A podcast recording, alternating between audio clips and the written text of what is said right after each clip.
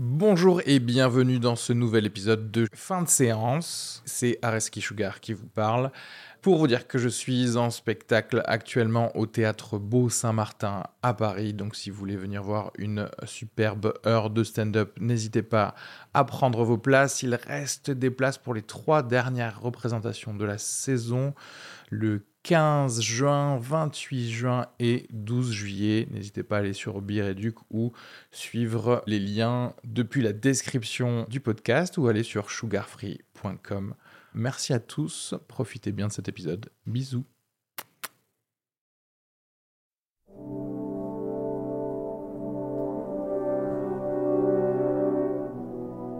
Là, ce qu'on entend, c'est la BO de Pentagon Papers. Mais en fait, moi, j'aurais vraiment voulu trouver une musique de l'insulte. Parce que j'ai trouvé vraiment cette BO magnifique. Et d'ailleurs, j'ai oublié de le mentionner dans la discussion sur l'insulte. Donc voilà, BO excellente du compositeur Eric Neveu, qui a quand même fait euh, la BO de Pattaya. Hein, donc on, on déconne pas. Aujourd'hui, double épisode, donc avec Pentagon Papers de Steven Spielberg et l'insulte de Ziad Doueri. Il y avait pour parler de ces deux films Arnaud, Jean-Yves Fella et moi-même Areski Sugar. On a parlé également de quelques films en vrac, tout dans le descriptif avec le, minutage, euh, The Passenger avec euh, Liam Neeson, également euh, Stupid and Futile Gesture avec Will Forte, le documentaire Le stand-up français de Shirley Soignon, Maman, enfin bref, il y a quelques films quand même dans la section film en vrac. Moment promo pour vous dire que le 14 février et le 21 février, je serai à la Toulouse Comedy Night pour du stand-up. 24 allée Jean Jaurès au duplex, donc n'hésitez pas à prendre vos places. Et puis surtout mon spectacle, la deuxième de mon spectacle d'une heure pour Évolution, c'est le titre euh, excellemment choisi euh, par moi-même, le vendredi 23 février. Et les places sont disponibles sur Bireduc, donc euh, n'hésitez pas à venir au Centre culturel des Minimes, vendredi 23 février à 20h. Auto-promo aussi pour le podcast lui-même, donc voilà, je sais que vous êtes de plus en plus nombreux à nous écouter. Sachez que vous pouvez vous abonner à la page Facebook, le Twitter, l'Instagram et également si vous voulez nous envoyer des mails d'insultes, c'est sur fin de séance at gmail.com.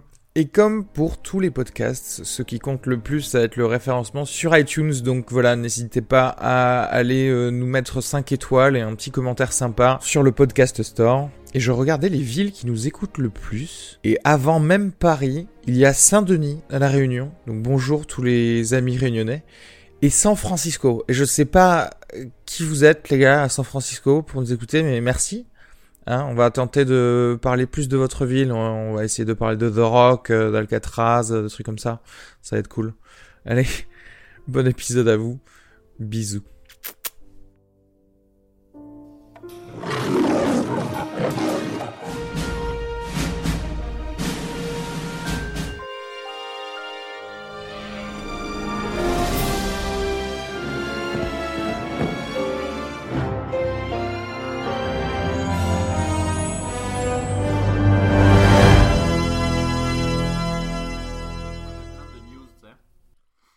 J'ai- j'ai accumulé des news parce que ça fait ça fait mille ans que qu'on doit enregistrer cet épisode et du coup j'ai ça, ça, ça a grossi en moi. Tu sais, j'ai- en fait j'ai plein de coups de gueule donc voilà.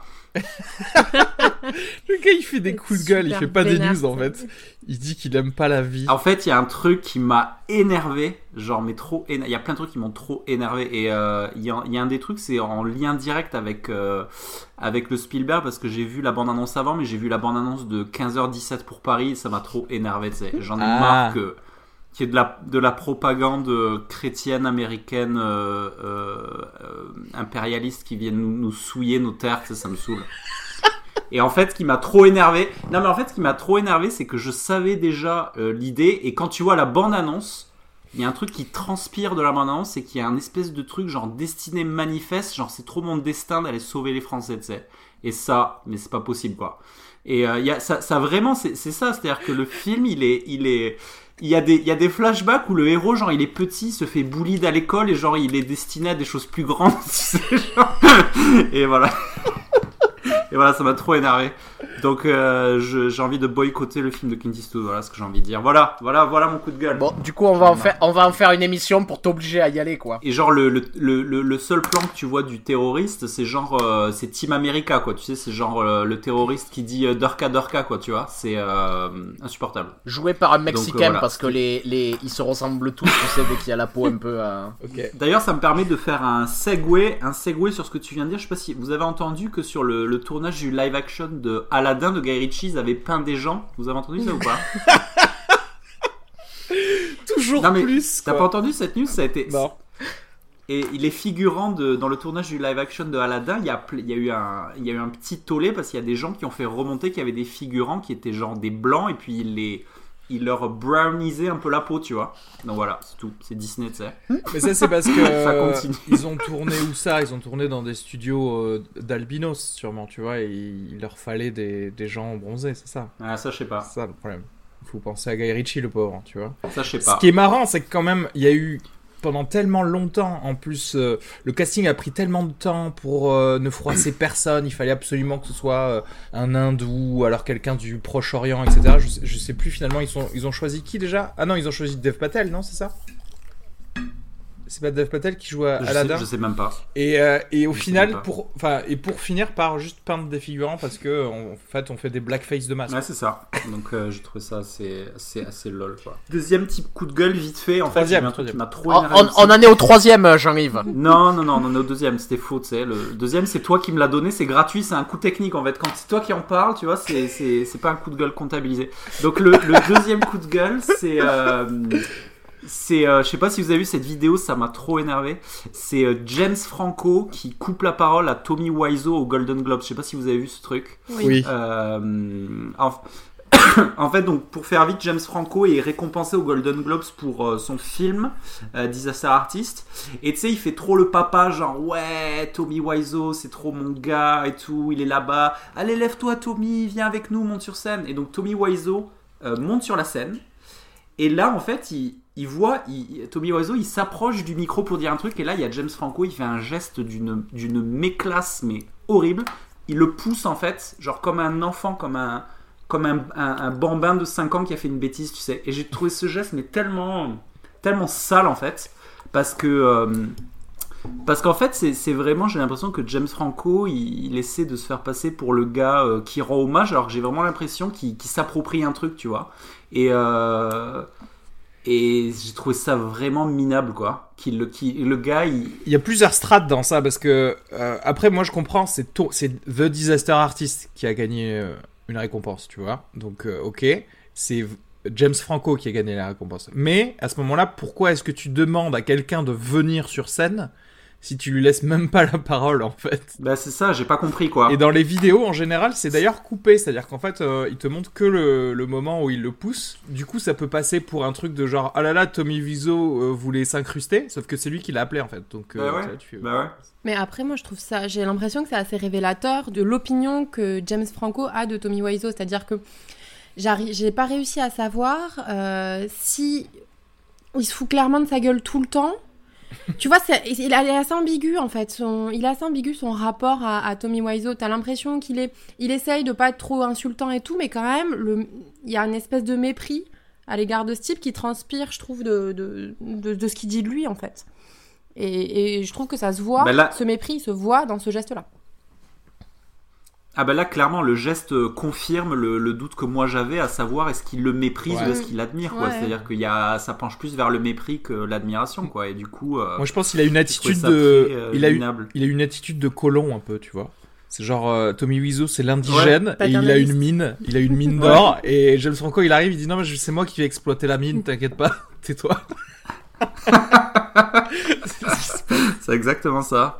Exactement ça. Allez, d'autres coups de gueule ou? Allez, encore un quand même. Euh, coup de gueule, non, c'est- ah, ça y est Non, Ah mais il y a bon, Pentagon j'ai- j'ai- Papers qui de arrive, de t'inquiète pas, il va y avoir des coups de gueule, je pense. Euh, ah si, euh, dernier coup de gueule, c'est euh, c'est parce qu'ils vont ils vont peut-être annuler les Oscars parce qu'en fait euh, à cause des euh, des accusations de harcèlement sexuel, il y a, il y a plus assez de gens pour remplir les cases en fait parce que voilà, il y a plus personne.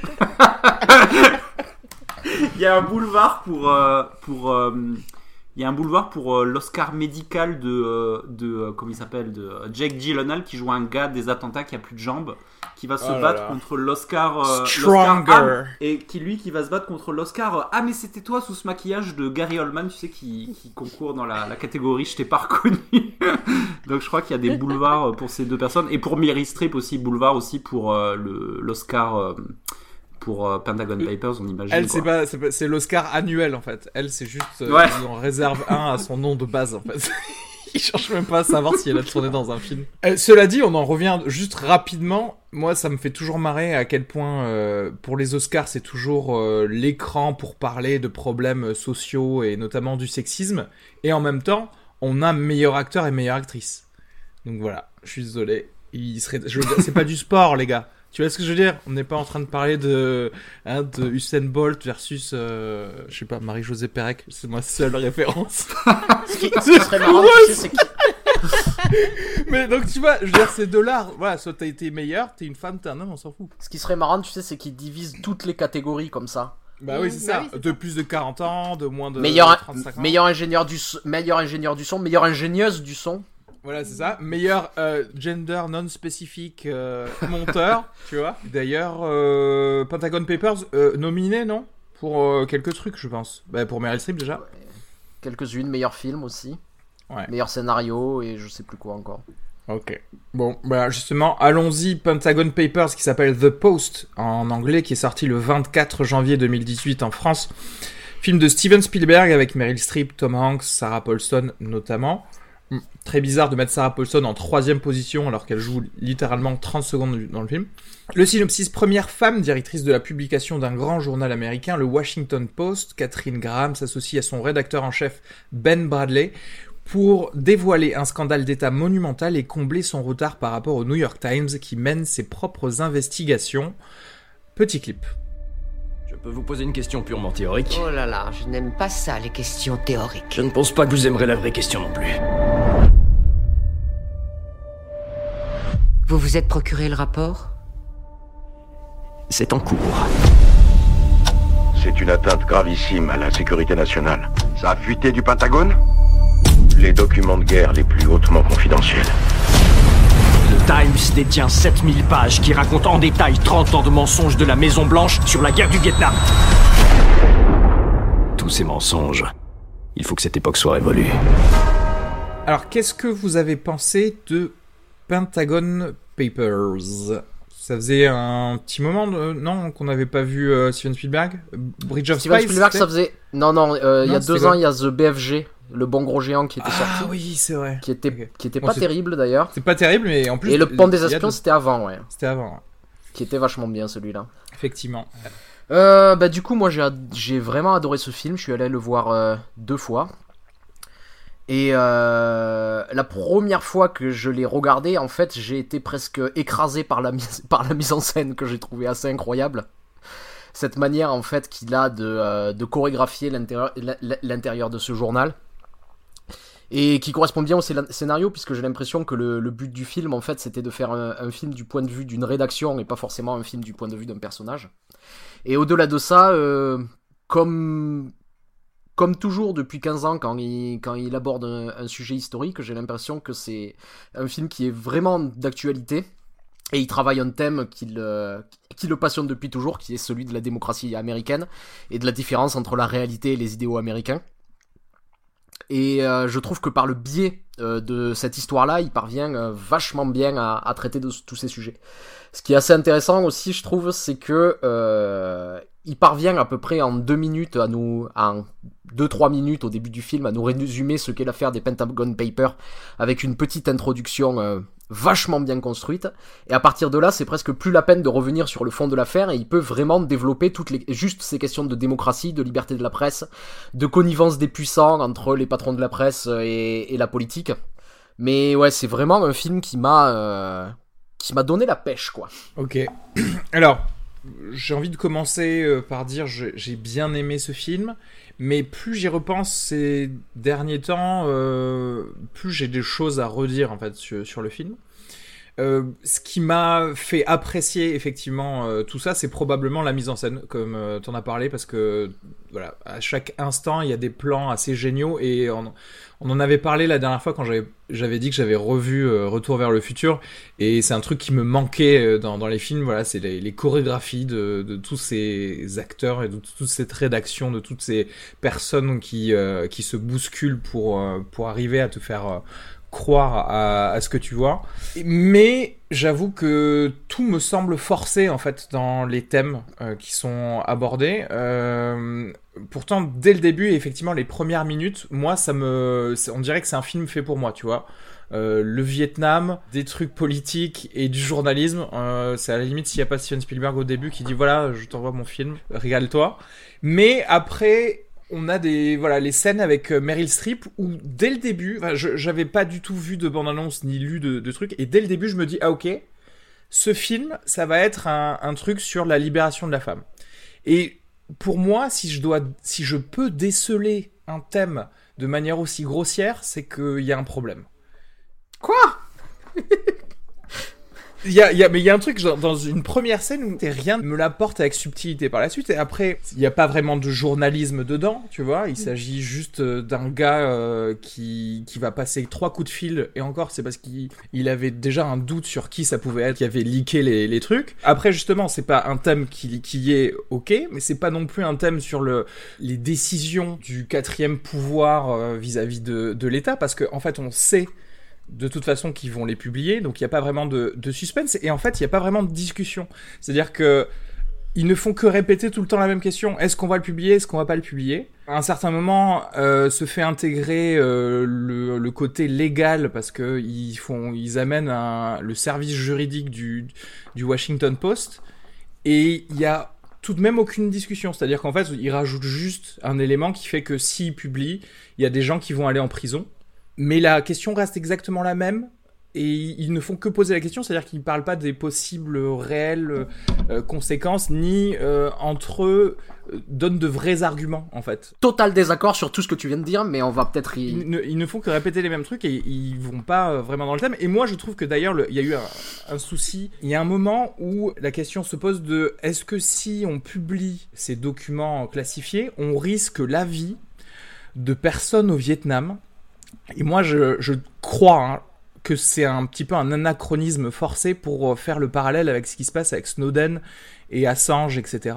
Parce que je pense pas que ça, euh, ce fut une question réellement posée à l'époque. Tu dis ça sur une supposition, alors moi j'en sais rien, mais on va pas s'aventurer dans des petites suppositions historiques si on connaît Et pas. moi, euh, je, moi, je, moi, je fais cette supposition parce que je trouve ça bizarre. Il y avait 10 000 euh, soldats américains euh, morts par an. Et ça me semble un peu bizarre euh, que sur des documents qui sont en plus censés être des documents administratifs des, des années précédentes, il puisse y avoir un risque et que ce soit posé de, de telle manière. C'est-à-dire que moi, je le comprends par rapport aux médias euh, actuels et aux, aux, euh, aux fuites de, de choses comme, comme Snowden et Assange parce que ça a lieu maintenant et donc c'est euh, c'est en direct que ça peut mettre en péril des opérations euh, ailleurs. Moi, j'avais plus l'impression que c'était un côté pour dire, hey, regardez, c'est c'est encore actuel comme euh, comme problème en fait. Personnellement, mais ça, ça me gêne pas du tout. C'est le travail de Steven Spielberg depuis euh, 15 ans, où à chaque fois qu'il sort un film historique, c'est toujours pour faire un, miroir au monde, au monde euh, actuel.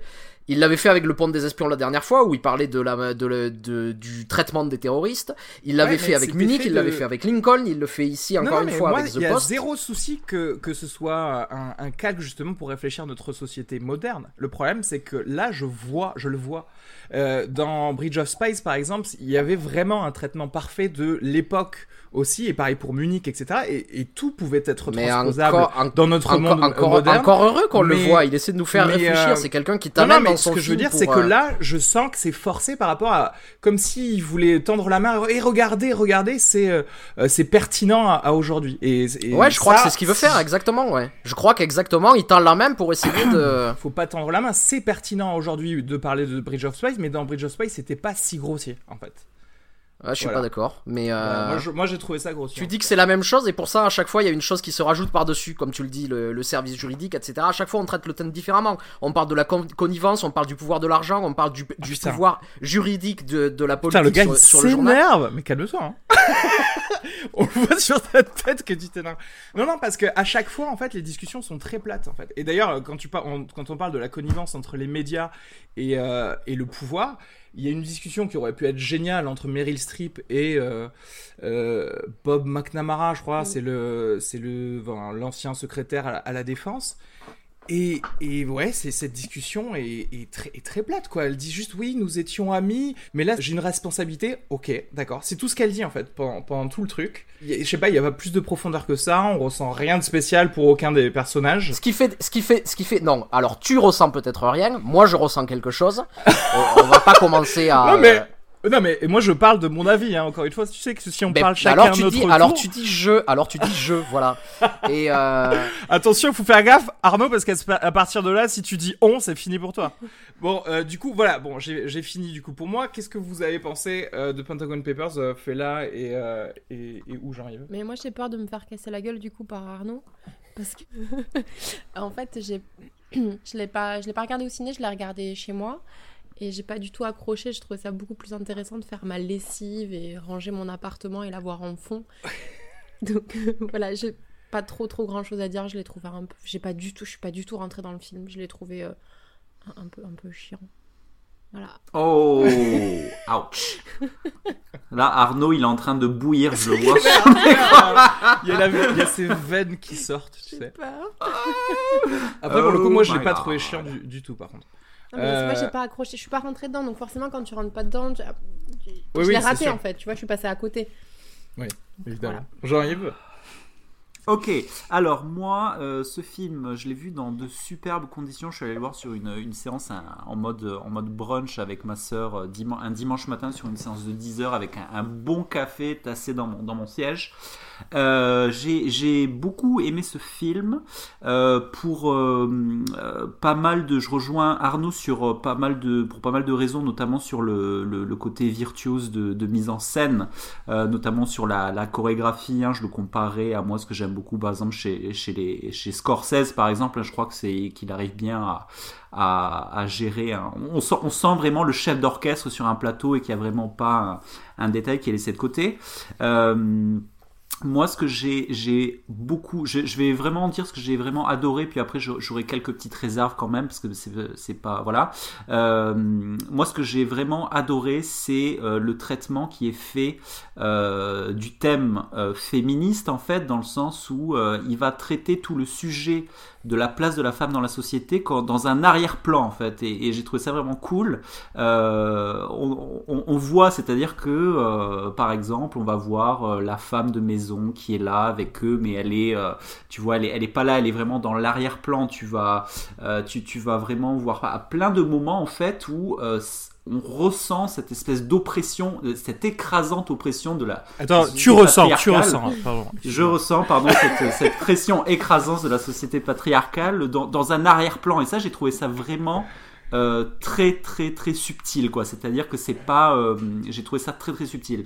Euh, j'ai adoré aussi, c'est là, c'est là, je pense que ça fait la marque des grands, euh, la façon que justement Spielberg va avoir de chorégraphier aussi cette espèce de, troupeau d'hommes en fait. Les- je trouve que les scènes, quand il y a des réunions avec des hommes, euh, c'est chorégraphié et costumé de telle façon que tu, te ressentes vraiment oppressé par ces, gars qui sont, euh, qui sont à la limite de grogner en fait. Tu sais, il y a vraiment quelque chose d'animal avec tous, ces gars, ça, je trouve ça vraiment bien.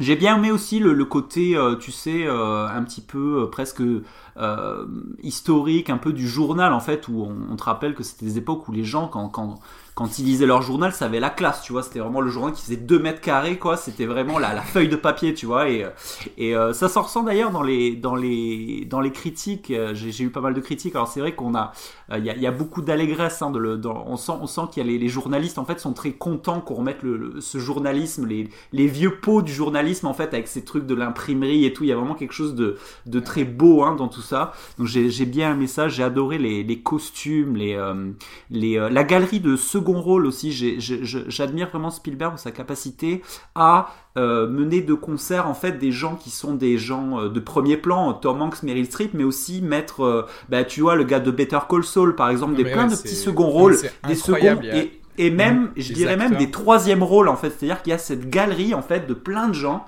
qui sont tous ensemble et il arrive à, à, à monter cette espèce de mayonnaise en fait et ça prend vraiment super bien. Euh, donc, vraiment, euh, dans l'ensemble, je, passe un très bon moment de cinéma. C'est-à-dire que pendant deux heures, je me sens très diverti.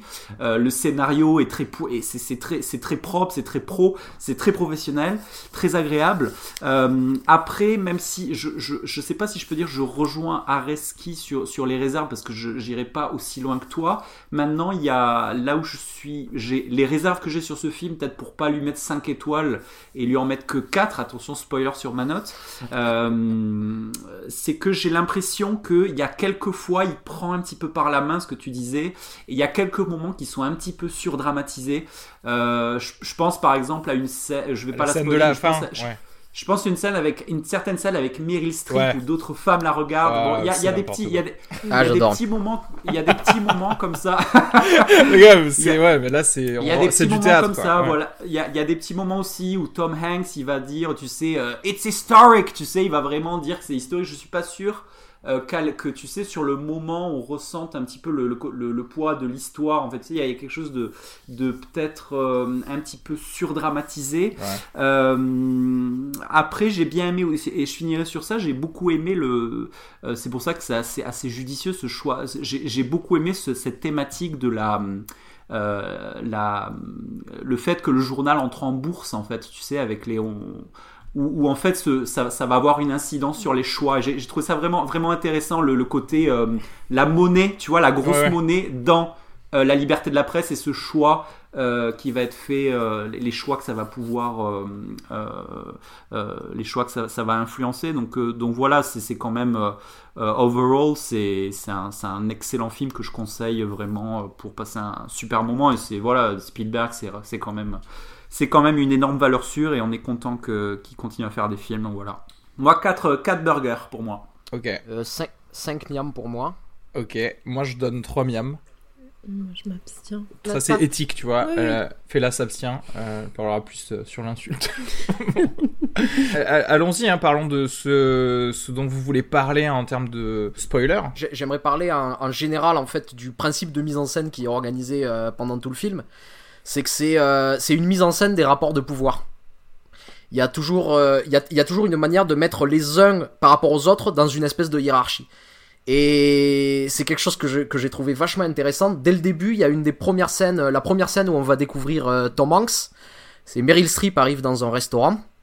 Elle s'ass- elle s'assoit avec lui et au cours de la con- conversation, on va apprendre que donc Tom Hanks est le rédacteur en chef, mais euh, Meryl Streep est la directrice du journal. Mais la manière dont les rapports de pouvoir sont installés dans cette scène, c'est qu'au début, on a l'impression que Tom Hanks est son patron en fait. il, a, ce- c'est il a- il- a cette manière de jouer, on dirait presque John Wayne. Il a ce côté héros américain un peu macho, tu vois, euh, par rapport à, à Meryl Streep qui est à côté. Et pendant toute cette première partie, on va suivre Meryl Streep et, et, et, et la voir en rapport avec le reste. Alors, euh, Jean-Yves, par exemple, tu parlais de le- la mise en scène des hommes. Je pense que tu pensais euh, beaucoup à la scène du conseil d'administration du journal Ah oui, ah oui, génial, ah oui, oui, oui.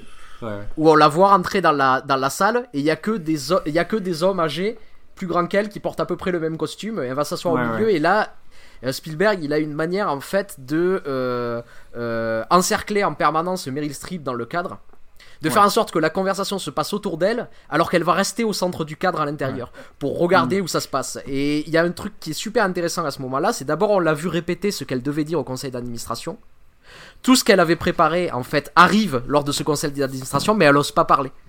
Et les autres disent des choses autour d'elle mais ne vont pas aussi loin. Et résultat à la fin il y a euh, euh, c'est vécu comme un échec où tout le monde dit que euh, euh, si elle est à la tête de ce journal c'est juste parce que c'est l'héritière de Ouais. son de son père et de son mari. Alors qu'elle avait très bien préparé tout ça. Et à la sortie de cette euh, à la sortie de cette euh, de ce conseil d'administration on voit euh, deux des hommes marcher dans un couloir et parler entre eux.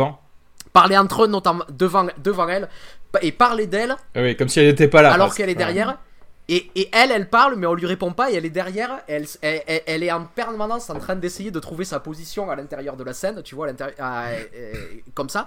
Et il décrit les rapports de force comme ça, physiquement. Il y a toujours quelque chose, je pense à une scène que j'ai adorée aussi dans le film, où à un moment donné, il y a une, une femme hippie qui va déposer une boîte à chaussures qui contient une partie du rapport, euh, du rapport McNamara et qui va le poser sur le bureau du premier journaliste qu'elle voit. Et là, on suit ce journaliste qui est un tout petit journaliste euh, généraliste, qu'on on sent qu'il n'a pas une place énorme dans ce, dans ce journal. Donc c'est lui, lui à qui revient euh, le droit de découvrir ça, et on va voir comment il va être dépossédé de cette histoire petit à petit par les autres gens du, jou- du journal qui vont donner en fait le- l'exclusivité à un journaliste plus expérimenté. Et on va le voir dans cette scène même euh, essayer de, de, parler derrière les gens qui parlent par-dessus lui. À l'intérieur de ça, il y a une mise en scène du son et de la parole comme ça, où de temps en temps il y a des brouhahas qui vont être créés, où il va, il va, il va mettre en avant plus ou moins certaines paroles par rapport à d'autres. Et il y a une manière d'organiser comme ça le pouvoir par tous les moyens qu'il a, c'est-à-dire euh, visuel, euh, spatial, par les acteurs, par le son. Enfin, je te jure, la première fois que je l'ai vu, je, je me sentais, enfin, moi qui travaille dans le cinéma, mais je me sentais un nain à côté de ça. J'avais vraiment l'impression d'une mise en scène totale et d'un- d'une espèce de, de plénitude totale de, la mise en scène. Franchement, je vois ça très très rarement au Cinoche, mais vraiment.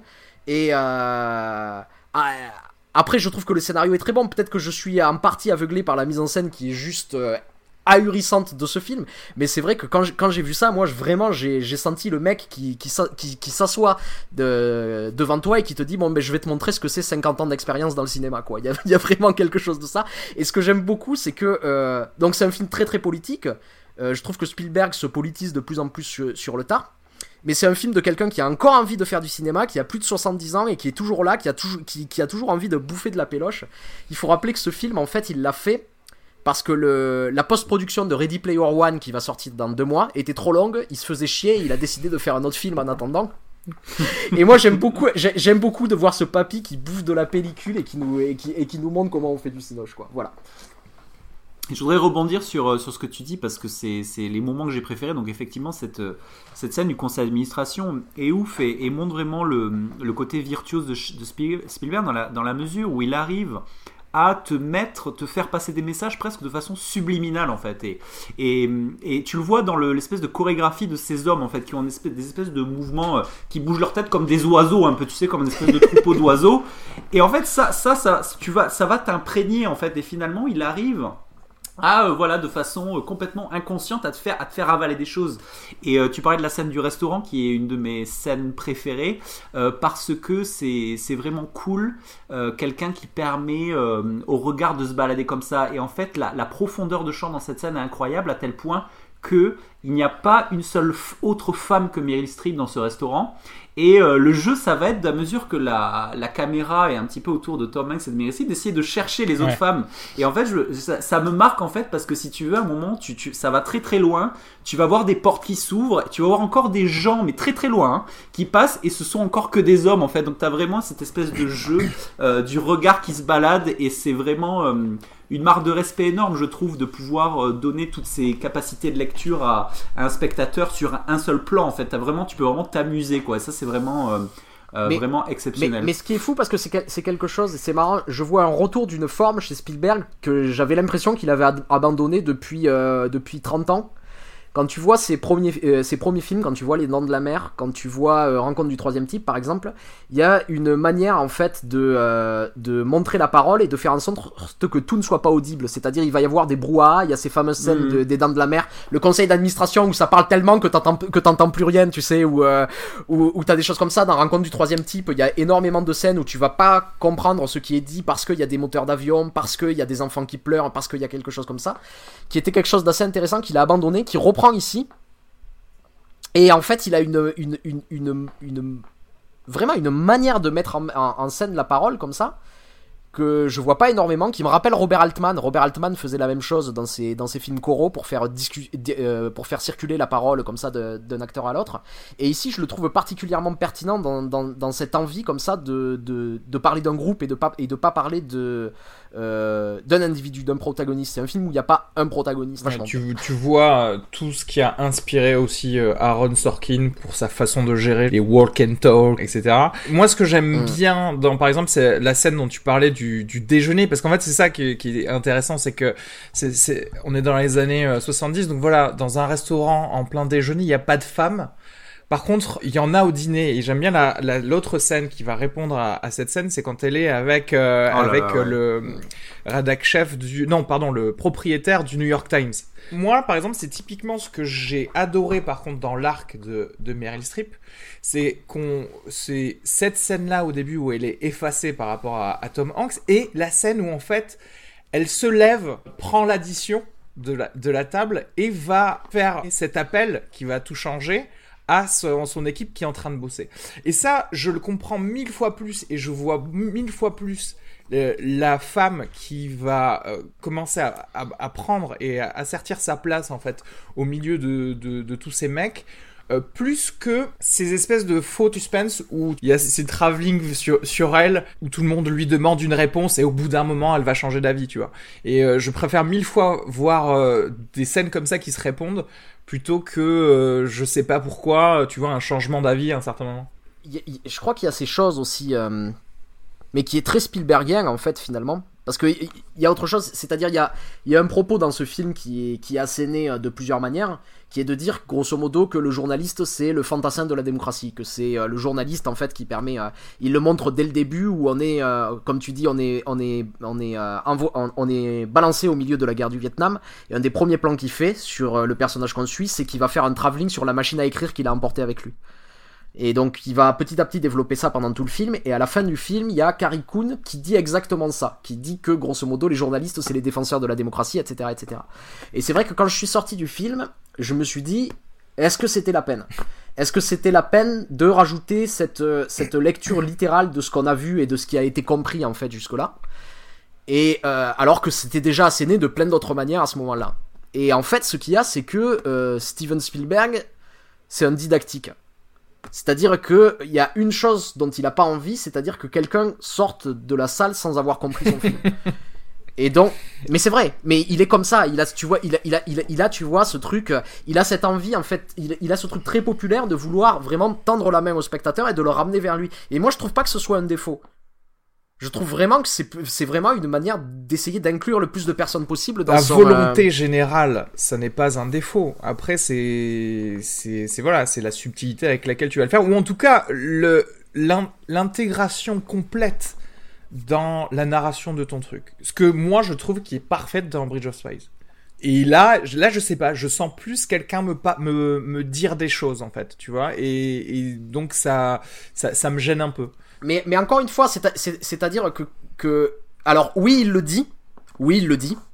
Mais derrière, il le montre aussi. C'est-à-dire, c'est pas seulement dit. C'est-à-dire, je lui reprocherais sans doute la même chose que toi si j'avais juste cette couche de. euh, en fait, le thème du film est juste dit par les dialogues et par le personnage. Enfin, euh, quand je dis dit, euh, quand je dis dit, je veux pas dire euh, vraiment par les dialogues. Quand je dis dit, ça veut dire euh, en gros euh, trop prononcé, en gros. Voilà, c'est ça que je veux dire. Ouais, mais c'est enfin, c'est là où je suis pas d'accord. C'est-à-dire, je trouve pas que ce soit un défaut. Vraiment pas, en fait. Je peux pas dire qu'il me fait sortir du film parce que j'ai pas été sorti vraiment du film tellement la mise en scène justement était, était bonne. Mais on, mais on va dire ça me fait penser à comment le film a été fait. Un peu, en parallèle, tu vois. Et, et ça, ça me gêne. J'ai envie vraiment d'être totalement englobé et euh, voilà, chose que par exemple, bon après c'était forcément plus proche de l'époque, mais euh, tu vois, dans les hommes du président, il y a même pas de question à se poser. T'es, t'es, t'es en plein dedans. Et là, euh, là non. Là, j'ai, j'ai vraiment plus l'impression d'avoir un peu trop de surligneur, tu vois. Il y a une différence. Alors, déjà, dé- déjà on, peut, on peut le dire, on est en section spoiler. Il y a, il y a une fin assez Ouais. marrante où il reprend des plans des, hommes du président, et pour montrer euh, presque ce, ce côté préquel. Comme j'avais dit quand j'avais vu, c'est quasiment marqué to be continued Ouais, c'est ça. parce que ça, tu peux le reprendre directement après en fait. La grande différence entre ce film et les hommes du président, même si euh, y a beaucoup de parallèles qu'on peut tracer entre les deux, notamment euh, du fait que il y a un personnage qui est euh, qui, qui est dans The Post et qui est aussi dans, euh, dans les hommes du président, c'est le personnage joué par Tom Cruise, qui est joué par Jason Robards dans les hommes du président, qui est le même rédacteur en chef. Mais au-delà de ça, il y y a quand même une grande différence, c'est-à-dire s'il avait vraiment voulu faire les hommes du président, il aurait pas choisi le Washington Post, il aurait choisi le New York Times pour pour pour faire la même chose. Tu Mais vois c'est pour ça que je listais les, les trucs que ne sont pas ce film en fait. C'est pour ça. Ouais, ouais, ouais. Mais, mais, mais ici, c'est vrai parce que au- au-delà de ça, alors, euh, juste deux petites choses. J'ai- J'aimerais juste euh, un petit peu parler de cette scène d'introduction que je trouve assez géniale et qui permet vraiment de comprendre. Il a trouvé un moyen de faire comprendre l'affaire des Pentagon Papers en trois minutes. C'est euh, donc on suit euh, un envoyé du gouvernement qui est, qui est parti au Vietnam pour faire un audit qui amène sa machine à écrire avec lui pour aller sur le terrain pour voir ce qui se passe. Donc on a une première scène au Vietnam comme ça. On a une deuxième scène dans euh, l'avion où euh, Bob McNamara, qui est euh, secrétaire à la défense, je Ouais, crois, quelque ça. chose comme ça. Enfin, en tout cas, c'est lui qui s'occupe de la Ouais, guerre, quoi. et, euh. devant Lyndon Johnson, il, il demande donc à ce, à ce soldat qu'est-ce qu'il pense de ce qui se passe au Vietnam, est-ce qu'on est en train de gagner ou pas? Et le soldat doit Mhm. répondre devant le président des États-Unis. Et en gros, il dit, euh, bah, il dit que non, quoi. Il dit qu'on sait pas ce qu'on fait depuis 3 ans et que Exactement. ça. Il dit, il dit ça et, et ce à quoi Robert McNamara dira- dit euh, c'est exactement ce que je pensais et pour moi c'est une situation qui empire, c'est vraiment le bordel. Ensuite ils descendent de l'avion, il y a des gens de la presse qui l'arrêtent ici et Robert McNamara dit mais tout va bien au Vietnam, on fait des progrès avec nos troupes et à ce moment-là la caméra suit euh, cet, envoyé du gouvernement qui regarde d'un mauvais œil Robert McNamara, ça coupe et on le voit voler des dossiers en fait euh, là où il travaille au gouvernement. Et en fait, tout est dit. C'est l'affaire des Pentagon Papers sur le, sur le fait que euh, le pouvoir politique savait qu'il ne pouvait pas gagner, mais continuait la guerre. Et en fait, t'as pas besoin de revenir de- de- dessus parce qu'en 5 minutes, il t'a raconté, il t'a fait vivre. Il te l'a pas expliqué. Il t'a fait vivre Un exactement truc génial le quand tu vois cette scène, parce que à ce moment-là, je pensais que ça allait être un, un bon film, tu vois. J'adore voir la mood d'Arnaud. Ouais, Il y, a, il y a un truc génial dans cette scène, c'est que j'étais en train de me dire, dès qu'elle s'est terminée, dès que le mec euh, avait passé le portique pour euh, sortir avec les, pap- les papiers, j'étais en train de me dire, putain, le mec en 3 minutes, il a fait Snowden.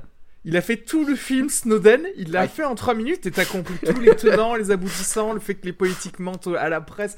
Et d'ailleurs, juste big up à Matthew Rice de The Americans. Euh, c'est un acteur que, j'adore et j'adore le voir de plus en plus euh, au cinéma. Et là, enfin, bon, euh, pour le coup, il n'était pas malheureusement très présent. D'ailleurs, en fait, il n'y a pas grand monde qui est très présent à l'écran. Euh, Jean-Yves, tu parlais de troisième rôle, etc. Et c'est fou parce que, en fait, il y a genre David Cross, Il y en a plein. Bob ouais. Odenkirk, il y a euh, bah, ça, oui, on parlait de Sarah Paulson, il y a aussi bah, le, le gars qui joue Bob McNamara. euh, oui, C'est Bruce Greenwood. Il y a que des gens excellents, tu sais, qui sont ces espèces de character actors, qui sont ces espèces de, tu vois, de de second rôle que qu'on adore voir dans les films. Et là, Alison Brie aussi. là. hein. Ah oui, Alison Brie, oui, bon, pour le coup, malheureusement, moi, j'étais Ouais. pas trop euh, fan, encore une fois, de cette, euh, de cette petite arc soi-disant personnelle de Meryl Streep. Mais voilà, ils sont tous là, et, vraiment, c'est assez intéressant de voir euh, ni Tom Hanks ni Meryl Streep tirent énormément euh, la couverture dans, ce film. Il y a vraiment une importance de, j'allais dire, de toutes les petites mains, comme dans un journal, en fait. C'est marrant parce que parce que euh, je, je te parlais de Alison Brie parce qu'en fait, il y a dans ce film, il y a, il y a des images que je trouve vraiment choc. Et euh, il y a une scène moi qui me reste beaucoup euh, avec Alison Brie. C'est un moment, il y a, il y a, je sais plus si c'est Tom Hanks ou en gros, il y a, il y a des gens qui viennent chez Meryl Streep. Euh, Et en fait, ils viennent parler affaires, tu vois. Et euh, Alison Brie, en fait, du coup, elle va dehors avec les enfants, quoi. Et, euh, et ça, en fait, j'ai trouvé ça d'une violence sans nom. C'est-à-dire que vraiment, sur des petits trucs comme ça, le gars arrive à asseoir, en fait, la, la position féminine à cette époque, en fait. C'était vraiment la, la housewife, elle va dehors avec les enfants quand on parle d'affaires, tu vois. Donc ça, c'était la première chose. Tu parlais de Snowden, c'est assez intéressant parce que moi, je suis persuadé que c'est un écho, voire une référence volontaire à Snowden parce que Snowden parle beaucoup de ce moment où il a dû sortir sa clé USB de, euh, de la Ouais, NSA. Il y a un moment où il s'arrête en fait. Donc je crois qu'il y a, il y a un vrai- une vraie référence à ce moment où ta vie bascule en fait. Tu sais où tu vraiment tu, tu passes le pas quoi. Tu sais, tu dis euh, est-ce qu'il a un moment d'hésitation, est-ce qu'il va y aller ou pas? Euh, comme, comme Arnaud, j'aime bien aussi le début et, je rajouterais aussi que par rapport au Vietnam, c'est encore une fois la marque du talent de Spielberg, c'est qu'il y a, y a une scène de guérilla qui dure à peu près 45 secondes et en 45 secondes, il te, il te rappelle aussi pourquoi les États-Unis ont perdu la guerre. En fait, t'as compris en 45 secondes. En fait, tu vois, c'est clair, c'est net, euh, c'est précis. Bah, on passe à autre chose. Euh, Et euh, moi, je voulais ajouter un truc. J'ai j'ai bien aimé le. C'est quelque chose qui, qui fait très écho à notre époque, à notre époque actuelle et, et la dématérialisation constante des news. C'est qu'il y y a un leitmotiv physique en fait. C'est-à-dire, j'ai vachement aimé le le côté euh, ce qui complète le papier. C'est-à-dire, il y a, tu sais, il y a une scène où il y a il y a un gars en fait qui est en permanence en train de courir entre les réactions, pour, les rédactions pour amener du papier. Et il y a vraiment, euh, Ouais. on a, on essaie vraiment d'amener aussi. de concrétiser d'amener du physique en fait à cette transmission de l'information et ça j'ai j'ai ça vraiment très réussi en fait dans la, dans la mise en scène. On est euh, on est vraiment dans du dur quoi tu vois. C'est-à-dire cette info elle est dure. Elle va être euh, il y, a, il y a tout un y a tout un stress en fait savoir si ça va être publié ou pas. Ça implique des gens. Il y a des gens qui sont à l'imprimerie qui attendent de voir s'ils vont bosser ou pas. Il y a vraiment quelque chose de presque d'humaniste aussi par rapport à ça de dire on est tous dans une espèce de grande team en fait à faire marcher ça un petit peu à, à, la à, mouiller nos chemises et à mettre du charbon et on y va quoi. Et, vraiment ce ce leitmotiv physique j'ai trouvé qu'il était très euh, il s'ajoute à plein d'autres choses dans le film et euh, je l'ai trouvé vraiment euh, vraiment génial quoi donc euh, voilà Juste, je- voudrais. re- re- parce que je repensais, tu parlais d'Al- d'Alison Brie quand elle s'est faite un petit peu exilée avec, avec les enfants. Il y avait aussi la, la, la scène de dîner Ah ouais. avec Bob McNamara où en gros les femmes Mm. vont parler chiffon ouais pendant que les hommes parlent politique. Je pense, dans ce film, il y a une très bonne transmission de l'oppression, mais pas forcément de la libération ou du regain de pouvoir, en fait. C'est- ça, en fait, qui m'a gêné, je pense, euh, dans, dans le truc. C'est le, le, le fait que je sais pas pourquoi, d'un coup, mais Meryl Streep assoit plus son pouvoir. Enfin, je l'ai pas, j'ai pas ressenti un crescendo euh, où je sais pas où elle pouvait bouillonner, où elle pouvait. euh, Et pareil pour la décision qui a été prise de quand même publier. C'est-à-dire, il y avait certaines personnes qui étaient pour, certaines personnes qui étaient contre, et j'ai pas eu l'échange qui pouvait faire basculer euh, d'un côté ou vers l'autre en fait. Alors que par contre, je, co- je comprenais tout de suite les situations initiales. Il y a en tout cas une relation que Meryl Streep a avec un personnage qui est beaucoup plus forte que les autres, qui est celle qu'elle a avec son rédacteur en chef, en fait, avec Tom Hanks. Et lors de ces discussions, euh, euh, lors de ces discussions, ce qui est traité principalement, c'est justement la connivence sur euh, comment en fait on fait pour euh, pour euh, étouffer en fait ce quatrième pouvoir. On l'inclut dans la même sphère que nous pour faire en sorte qu'il puisse pas nous balancer. Et il le dit, il le dit plusieurs fois. Ce qui est intéressant, c'est que ça va dans les deux sens. C'est-à-dire qu'à un moment donné, Tom Hanks reproche en fait à Meryl Streep que sa famille a tenu des liens beaucoup trop Avec étroits avec McNamara. les, les, les, les différents présidents des États-Unis qui, qui, qui ont succédé. Et à ce moment-là, il y a Meryl Streep qui dit Ben ouais, mais euh, toi, t'étais euh, t'étais ami avec JFK et t'as Ah jamais ouais, écrit ouais, quelque ouais. chose Ouais, de ouais. très très dur euh, contre JFK, tu vois.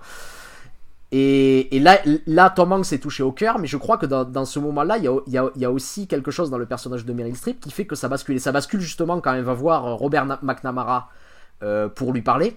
Où à ce moment-là, il y a aussi un rapport de pouvoir qui commence à s'inverser, c'est-à-dire pendant tout le début de scène, Meryl Streep le regarde jamais dans les yeux et elle finit par soutenir le regard pour montrer, tu vois, cette évolution justement qu'il y a dans son personnage. Et ce qui est intéressant aussi dans cette scène, justement, moi en tout cas, je trouve, il y a alors toujours pareil, je crois que c'est Ben Burt, c'est c'est lui qui fait le son d'habitude chez, chez Spielberg. Il y a quelque chose d'assez intéressant sur le sur euh, le travail du fond sonore dans ce film, où il y a toujours euh, un rythme qui est donné par ce fond sonore, une agitation constante, tu vois, que ce soit euh, euh, les gens qui circulent dans la rédaction, etc., etc. Et quand on arrive chez Bob McNamara, tout d'un coup c'est le silence. Et tout d'un coup, on comprend, on comprend qu'il est loin de tout, qu'il s'est isolé dans sa villa, tu vois, et, et, et- et on comprend euh, comment il fait Hmm. exister ce monde des nantis euh, auquel Ouais. appartient mine de rien euh, Meryl Streep. Et moi, j'ai l'impression qu'il y a quelque chose qui se passe là. Alors, c'est vrai que peut-être c'est pas suffisamment appuyé au scénario, mais j'ai l'impression qu'il fait confiance à son actrice, à Meryl Streep, pour prendre en charge, pour prendre en charge en fait cette euh, cette bascule. Et pour moi, enfin pour moi personnellement, ça m'a ça, ça a marché. J'y crois ou en tout cas je veux y croire. Oui, pour ouais. moi suffisant. Après moi, c'est c'est en fait, je, je crois vraiment à y repenser, c'est peut-être Meryl, Meryl Streep en fait que que j'ai pas aimé dans ce film, Euh, parce que revois voir la toute première scène où elle apparaît, où en fait elle était en train de soi-disant de somnoler et de dormir. Elle se réveille et il y a un petit il y a un petit côté de je, ah je mets ma main au visage et j'avais mes mes lunettes euh, en fait dans ma main. Et j'ai trouvé ce moment tellement faux. je me suis dit, c'est Meryl, c'est Meryl Streep qui fait du Meryl Streep. Et peut-être je suis arrivé à, à une, euh, une Meryl Streep pit, une inflammation de trop de Meryl Streep. Et Alors c'est c'est vrai euh, c'est vrai qu'elle nous ressort les recettes habituelles. hein, voilà, le- voilà. Et pourtant, j'ai, j'ai- et pourtant, j'adore. J'ai même joué un, un rôle qu'elle a joué. C'est vrai, en plus. Au théâtre, où j'ai fait la mère de famille dans Osage County. Bref. Mais là, je sais pas. euh, J'ai j'ai pas trouvé euh, la, la hargne qu'il fallait euh, dans son perso. Mais, voilà. mais, mais donc, tu vois, euh, il y a quelque chose d'ultra Spielbergien aussi dans cette histoire en général. Et je crois que c'est en ça qu'on peut le rapprocher de Frank Capra, qui avait aussi d'ailleurs une, une belle manière de chorégraphier les, euh, les, scènes, de, les scènes de groupe.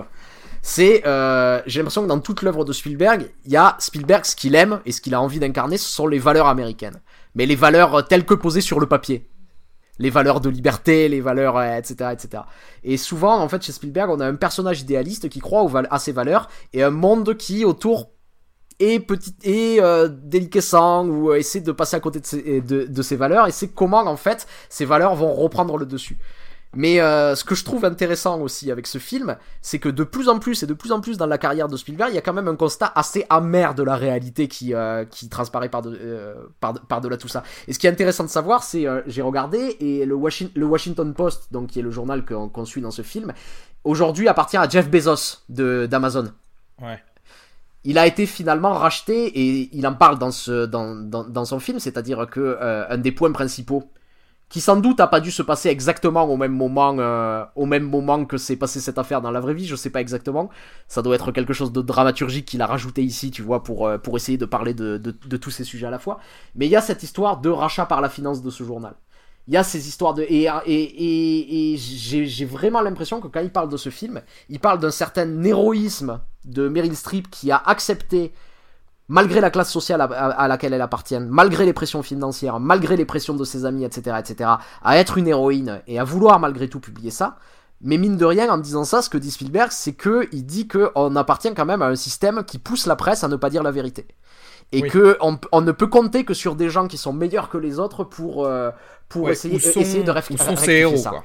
Où sont ces héros? Par rapport aux autres euh, films euh, de Spielberg, là, Munich, Bridge of Spies Mm. et, euh, et celui-ci, c'est en fait c'est l'applicabilité des valeurs dans ton monde et dans ses euh, et dans ses erreurs, tu vois, et dans ses euh, et ça, ça c'est intéressant et important, c'est-à-dire que c'est toujours une personne qui se retrouve face à ses idéaux Hmm. et com- comment dans un contexte particulier il, va euh, voilà il, va agir. D'ailleurs et ouais je reviens encore à, ce film que j'ai tellement préféré mais à, à cette discussion qu'a euh, Tom Hanks dans Bridge of Spies avec l'aviateur euh, américain qu'il sauve en fait quand l'aviateur lui dit non mais tout le monde croit que j'ai que j'ai livré des, des secrets tout le monde croit que j'ai- trahi mes idéaux patriotiques et Tom Hanks lui répond mais ce qui est important c'est que vous vous sachiez la vérité Ouais. et, et ça, il y a, il y a un côté de, voilà, fais juste ta part.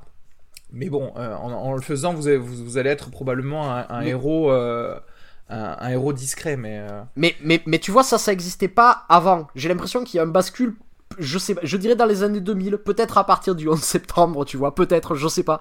Ou en tout cas, il y a une bascule dans le cinéma de Steven Spielberg, c'était que avant, l'idéalisme finissait par triompher. Et ici, ce qu'il dit de, de plus en plus, c'est que l'idéalisme ne peut être qu'un îlot dans un monde qui tend à corrompre, en fait, petit à petit le.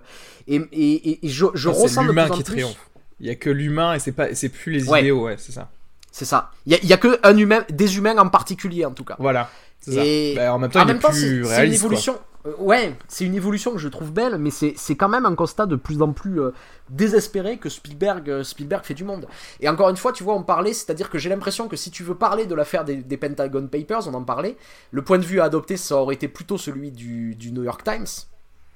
Et donc là, en adoptant ce point de vue-là, ce qui est un point de vue très très particulier sur cette histoire-là, il y a euh, vraiment une volonté de développer un discours euh, extrêmement particulier sur ce sujet-là, quoi.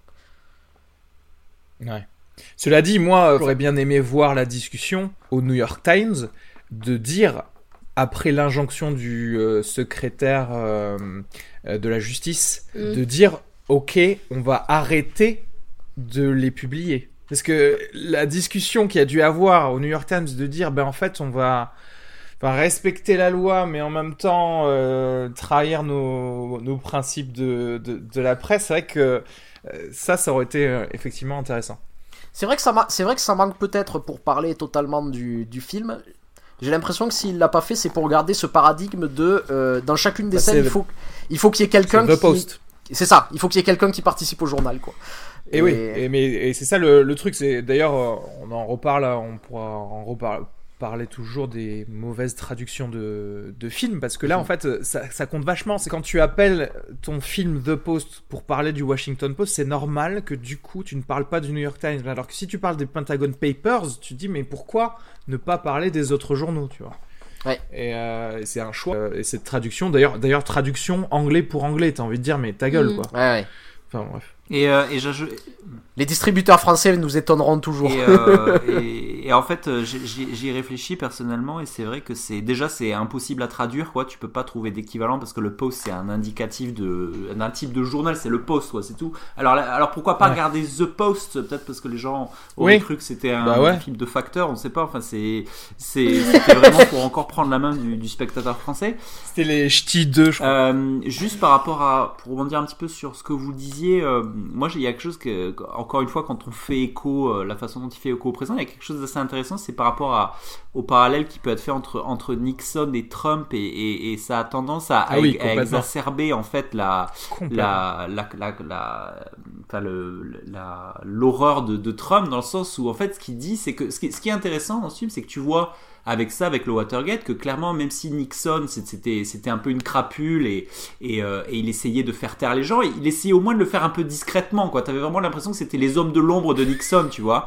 Euh, c'était pas euh, c'était pas la risée du monde et c'était pas c'était pas aux yeux du monde c'est ça c'est ça qui est fou en fait. Tu vois que vraiment la folie de Trump, c'est que c'est aux yeux du monde, alors que là, il y avait quelque chose un peu des. C'est euh, c'est le, le mec de X-Files avec la cigarette, quoi. Tu vois, il y a vraiment un truc de. C'était un peu dans, dans l'ombre, quoi. Il y avait- il y avait ça.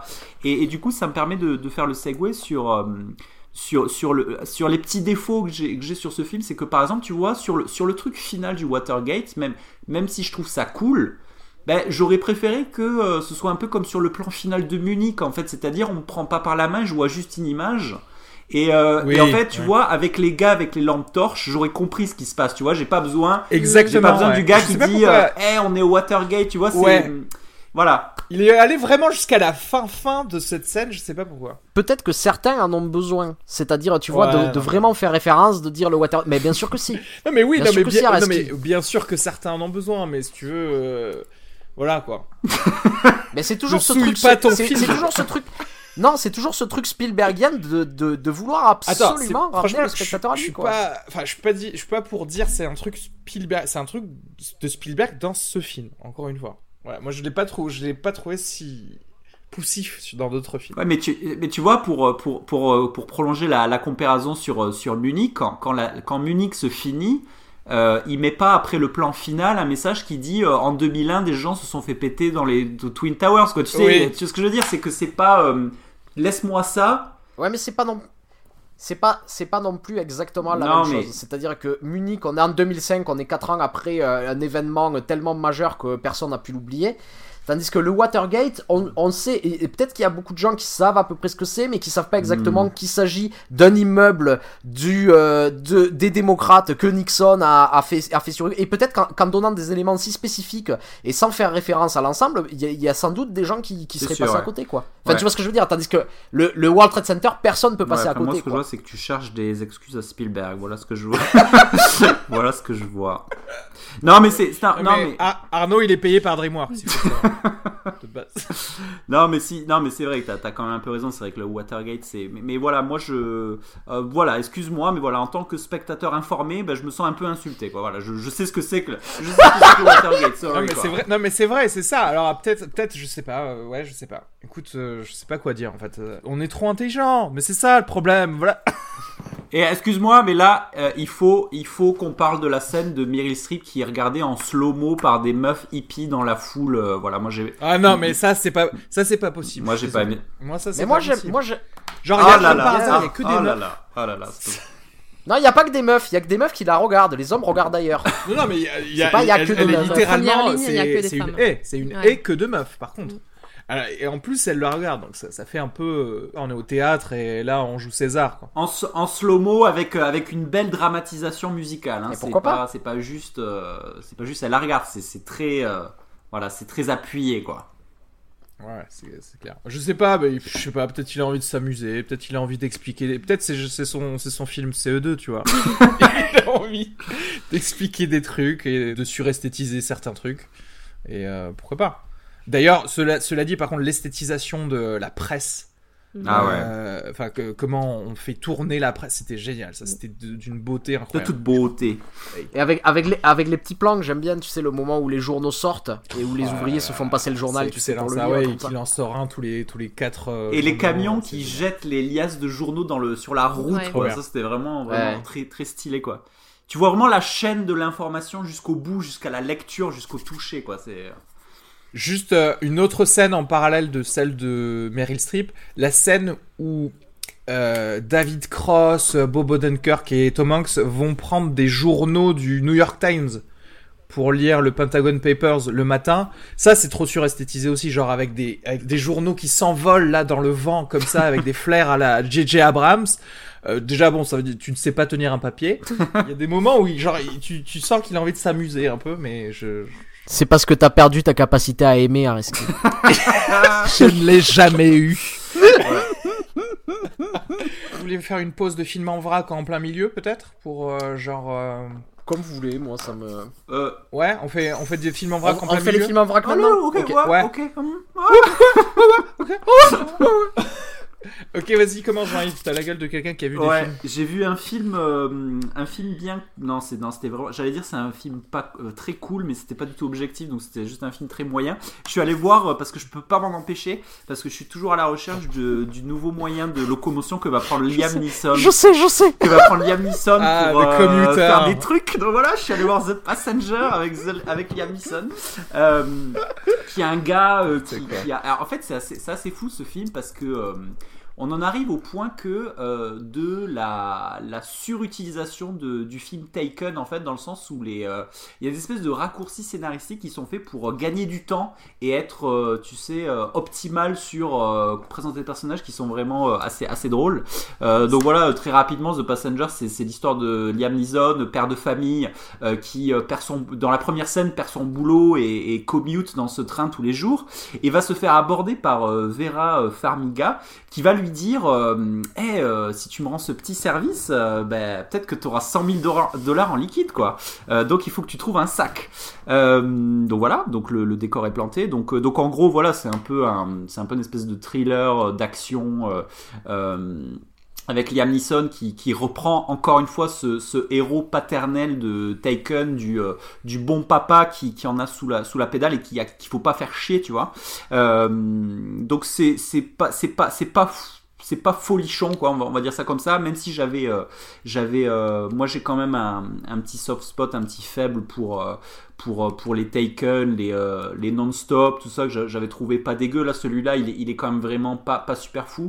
Et, euh, et pour une raison simple c'est qu'en fait le scénario n'a c'est- injustifiable en fait. C'est à dire qu'en permanence quand le film avance on essaie de trouver des raisons qui font que ce truc peut marcher. De, euh, ça n'a ni tête, en fait. C'est-à-dire que, euh, en gros, euh, euh, Liam Neeson, en fait, il est, il est persécuté un peu par une espèce d'organisation un peu type, tu sais, super puissant, genre franc-maçon, tu vois, qui contrôle le monde et qui lui et qui a besoin de lui pour faire un petit service. En, fait, c'est une histoire de d'une espèce de mafia qui cherche un témoin qui est dans ce train. Mais ce qui est marrant, c'est que on, on te montre direct que cette espèce de mafia a des moyens logistiques de malade. Genre, genre, genre, Ouais, donc pourquoi voilà, utiliser genre, genre euh, ce vraiment, genre, genre, je, je dis le truc des francs-maçons parce que c'est vraiment la meuf au téléphone qui dit Elle, Liam Neeson, regarde par la fenêtre, tu vois ce pote à qui t'as as voulu utiliser le téléphone pour appeler la police, ben regarde, ben là t'as un bus qui écrase ce mec, genre vraiment c'est c'est genre surpuissant. Et donc, et donc en fait, on- tout le film, on va te, on va te faire comprendre que euh, il est aux prises de gens surpuissants. Mais, euh, ben, pourquoi t'as besoin de lui vraiment? C'est-à-dire que voilà, c'est Mais tout- genre les gars, en fait, ils ont le pouvoir de tuer quelqu'un à qui il a demandé un Voilà. téléphone, mais pas de tuer le témoin. Voilà, c'est ça. Donc, qui est dans le train. qui- Voilà. en fait, c'est ça. Ils, ont, ils ont tous les pouvoirs, mais euh, ils ont peut-être envie de que ce soit Liam Neeson qui le trouve parce que sinon il n'y a pas de film en fait. Tu vois, c'est ça. C'est le film de Liam Neeson est là et fait ça parce que s'il fait pas ça, il n'y a pas de film. Donc, euh, Enfin, personnellement, moi, à choisir entre faire quelque chose et faire quelque chose avec Liam Neeson, je choisis toujours faire quelque chose bah avec oui. Liam Neeson, Ouais. tu vois. Bah Donc oui. c'est compréhensible quelque part. et, euh, et, pour la, et pour la première fois, en fait, j'ai j'ai ressenti un peu ce truc de Liam Neeson qui commence un petit peu à transparaître le je commence à être un peu trop vieux pour ces conneries. Quoi. Tu sais, il y a, pour la première fois, c'est vraiment, tu le vois, il est. Il, il est, quand il met ses coups de poing, il est fatigué. Tu sais, il dit mais non, mais je. Laissez-moi J'adore. Moi j'adore. C'est c'est pile le moment où j'aime bien voir ces acteurs où ils- qui se disent pourquoi j'ai dit oui à celui-là. tu sais. Il y a les, il y a aussi les, les paychecks pour euh, faire la piscine et pour payer les impôts les plus scandaleux du monde. Genre, il y a Sam Neill, il vient, il joue 30 secondes, quoi. Il vient vraiment prendre son chèque. T'as, euh, t'as le gars qui joue dans, je me rappelle jamais son nom, le gars qui joue dans Insidious et dans Conjuring, tu sais, euh, Wilson, non, je sais pas si ça s'appelle Wilson. Euh, Patrick, Patrick Wilson. Wilson. qui pareil vient prendre son paycheck. Donc, euh, donc voilà, c'est moi je suis quand même quelqu'un de très bon public et je le, je le conseillerais même pas pour le bon film du samedi soir, quoi. Tu vois, donc vraiment c'est Ah ouais, ouais, putain. c'est Ah, très très poussif, donc donc voilà, pas pas super quoi. Euh, bah écoute, moi de mon côté, euh, la semaine dernière, euh, j'avais parlé avec vous euh, du fait que j'étais un peu chafouin parce que euh, ça, faisait, ça, ça, ça faisait des semaines, voire des mois que j'avais pas vu un film qui, qui m'avait qui m'avait vraiment plu. Bah écoute, là, euh, deux, euh, deux coups sur coup. Donc il y a eu le, le film de Steven Spielberg Pentagon Papers.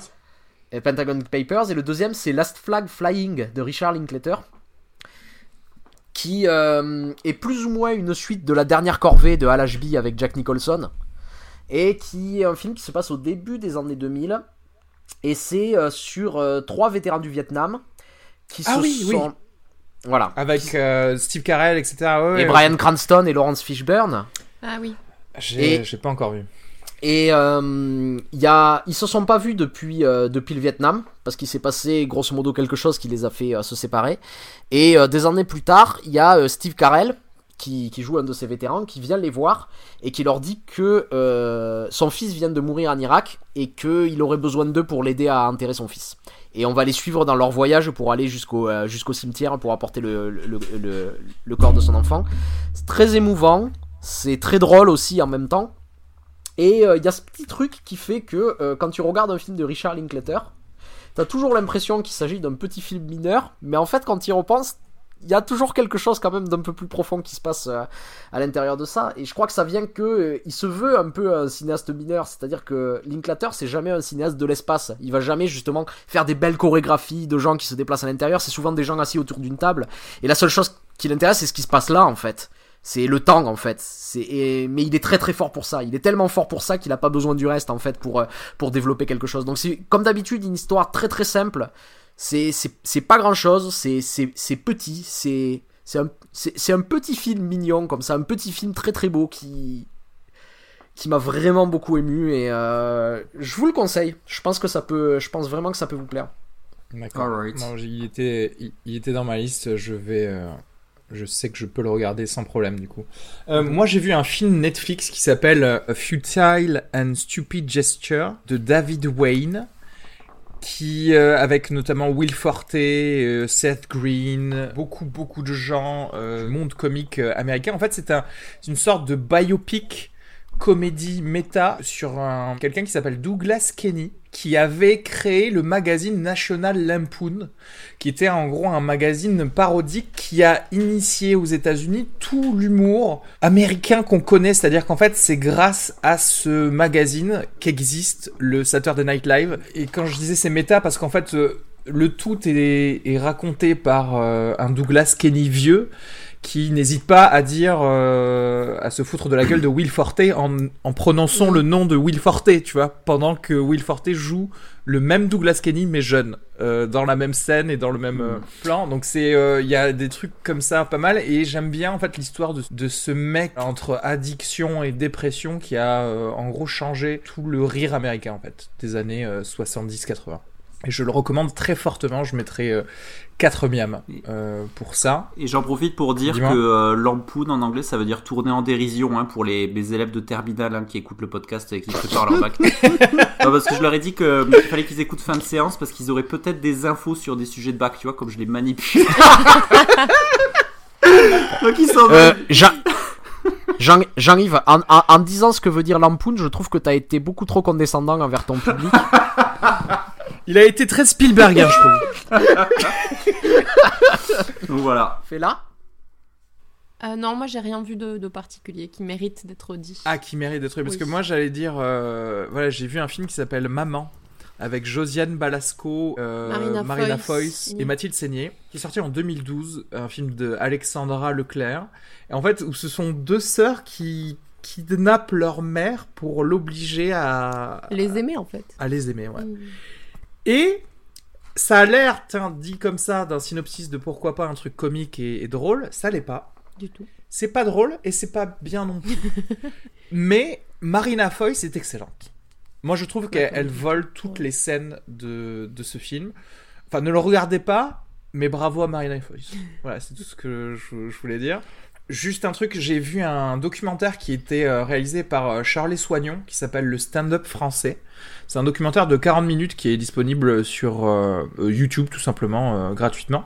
J'étais très enjoué, notamment au début, il y a une l'explication déjà du stand-up pour le public français qui connaît pas la forme, alors pas de spectacle, mais au, mais au moins de travail du stand-up avant d'en faire un spectacle, c'est-à-dire le fait de, de devoir passer justement dans des scènes ouvertes ou dans des, des plateaux pour euh, essayer et euh, s'entraîner et puis échouer sur certains sujets et certaines formes d'humour avant d'avoir quelque chose comme ça. Il y a du coup des thèmes d'échecs qui sont mentionnés par euh, quelques-uns des, euh, des comiques qu'elle euh, qu'elle a pu interviewer et ça j'ai trouvé ça très très bien.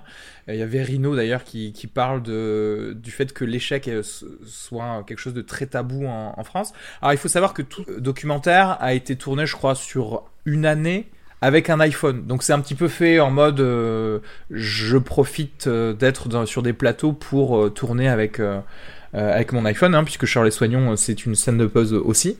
Pendant les 20 premières minutes, je suis totalement euh, fan de ce qui se passe, et puis les 20 dernières, euh, je le suis beaucoup moins, où en fait ça ressemble plutôt à, à une meuf qui va juste euh, filmer ses potes en vacances au festival de Juste pour rire à Montréal, et ses potes qui sont, malheureusement, c'est pas de sa faute, hein, c'est ses potes, mais qui sont, qui viennent tous de la série Bref. Je trouve que du coup, elle passe à côté d'un sujet qui est vachement important dans l'humour en France, c'est qu'il y a beaucoup de personnes qui euh, sont connues pour euh, leur humour que via un autre médium que le stand-up.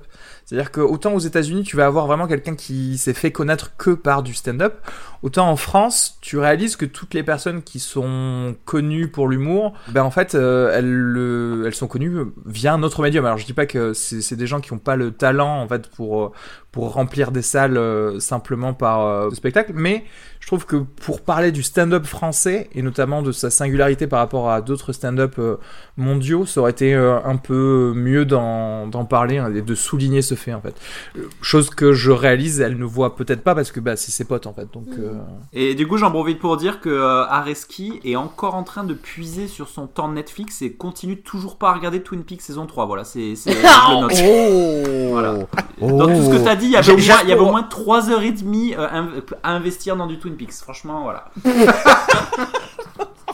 Et avec Euh, ces tours de passe-passe, j'ai failli pas le voir. T'as bien fait de le rappeler, hein, Jean-Yves. Ah ouais, il c'est- faut, il c'est faut marrant appuyer, parce tu vois, que- c'est normal. ouais. plus vous en parlez dans les épisodes, moins je Ah, c'est- plus je vais repousser à chaque fois. Ça- je veux, je veux vraiment voir la saison 3 de Twin Peaks genre le plus tard possible. Genre j'espère que vous allez en parler chaque épisode et qu'en 2020 je, je verrai en- enfin et je dirai mais putain j'aurais dû le mettre dans mon top 10 2017. Pourquoi vous me l'aviez pas Et dit il va inventer une sombre règle pour mettre dans son top 10 2021, tu sais, genre. euh, Le gars. Je vous ferai lawyered. Euh, juste pour info, puisque je parle, je parlais de documentaire sur le sur le stand-up, euh, il y en a un qui va sortir qui m'a qui m'a l'air un peu plus abouti. hein, c'est pas pour cracher sur euh, Ch- Charles Soignon, mais euh, euh, c'est un documentaire qui sera fait par euh, Yacine Bellous et qui va s'appeler Voulez-vous rire avec moi ce soir? Ou en l'occurrence, Yacine Bellous est parti dans huit pays différents et a interviewé genre des gens comme Eddie Izzard et tout ça. Enfin, de ce que j'ai vu dans la bande-annonce. Et, et donc ça, ça me paraît être un truc à, à surveiller en tout cas. Voilà, j'ai fini. On peut parler de l'insulte? Vous êtes Mhm. prêts? L'insulte, sorti le 31 janvier 2018. de Ziad Doueri avec Adel Karam Rita Hayek et Kamel El Bacha, qui est un drame euh, franco-libanais. À Beyrouth, de nos jours, une insulte qui dégénère conduit Tony, chrétien libanais, et Yasser, réfugié palestinien, devant les tribunaux De blessures secrètes en révélation, l'affrontement des avocats porte le Liban au bord de l'explosion sociale, mais oblige ces deux hommes à se regarder en face. Ça spoil un peu, je trouve, euh, ce synopsis. Euh, petit clip.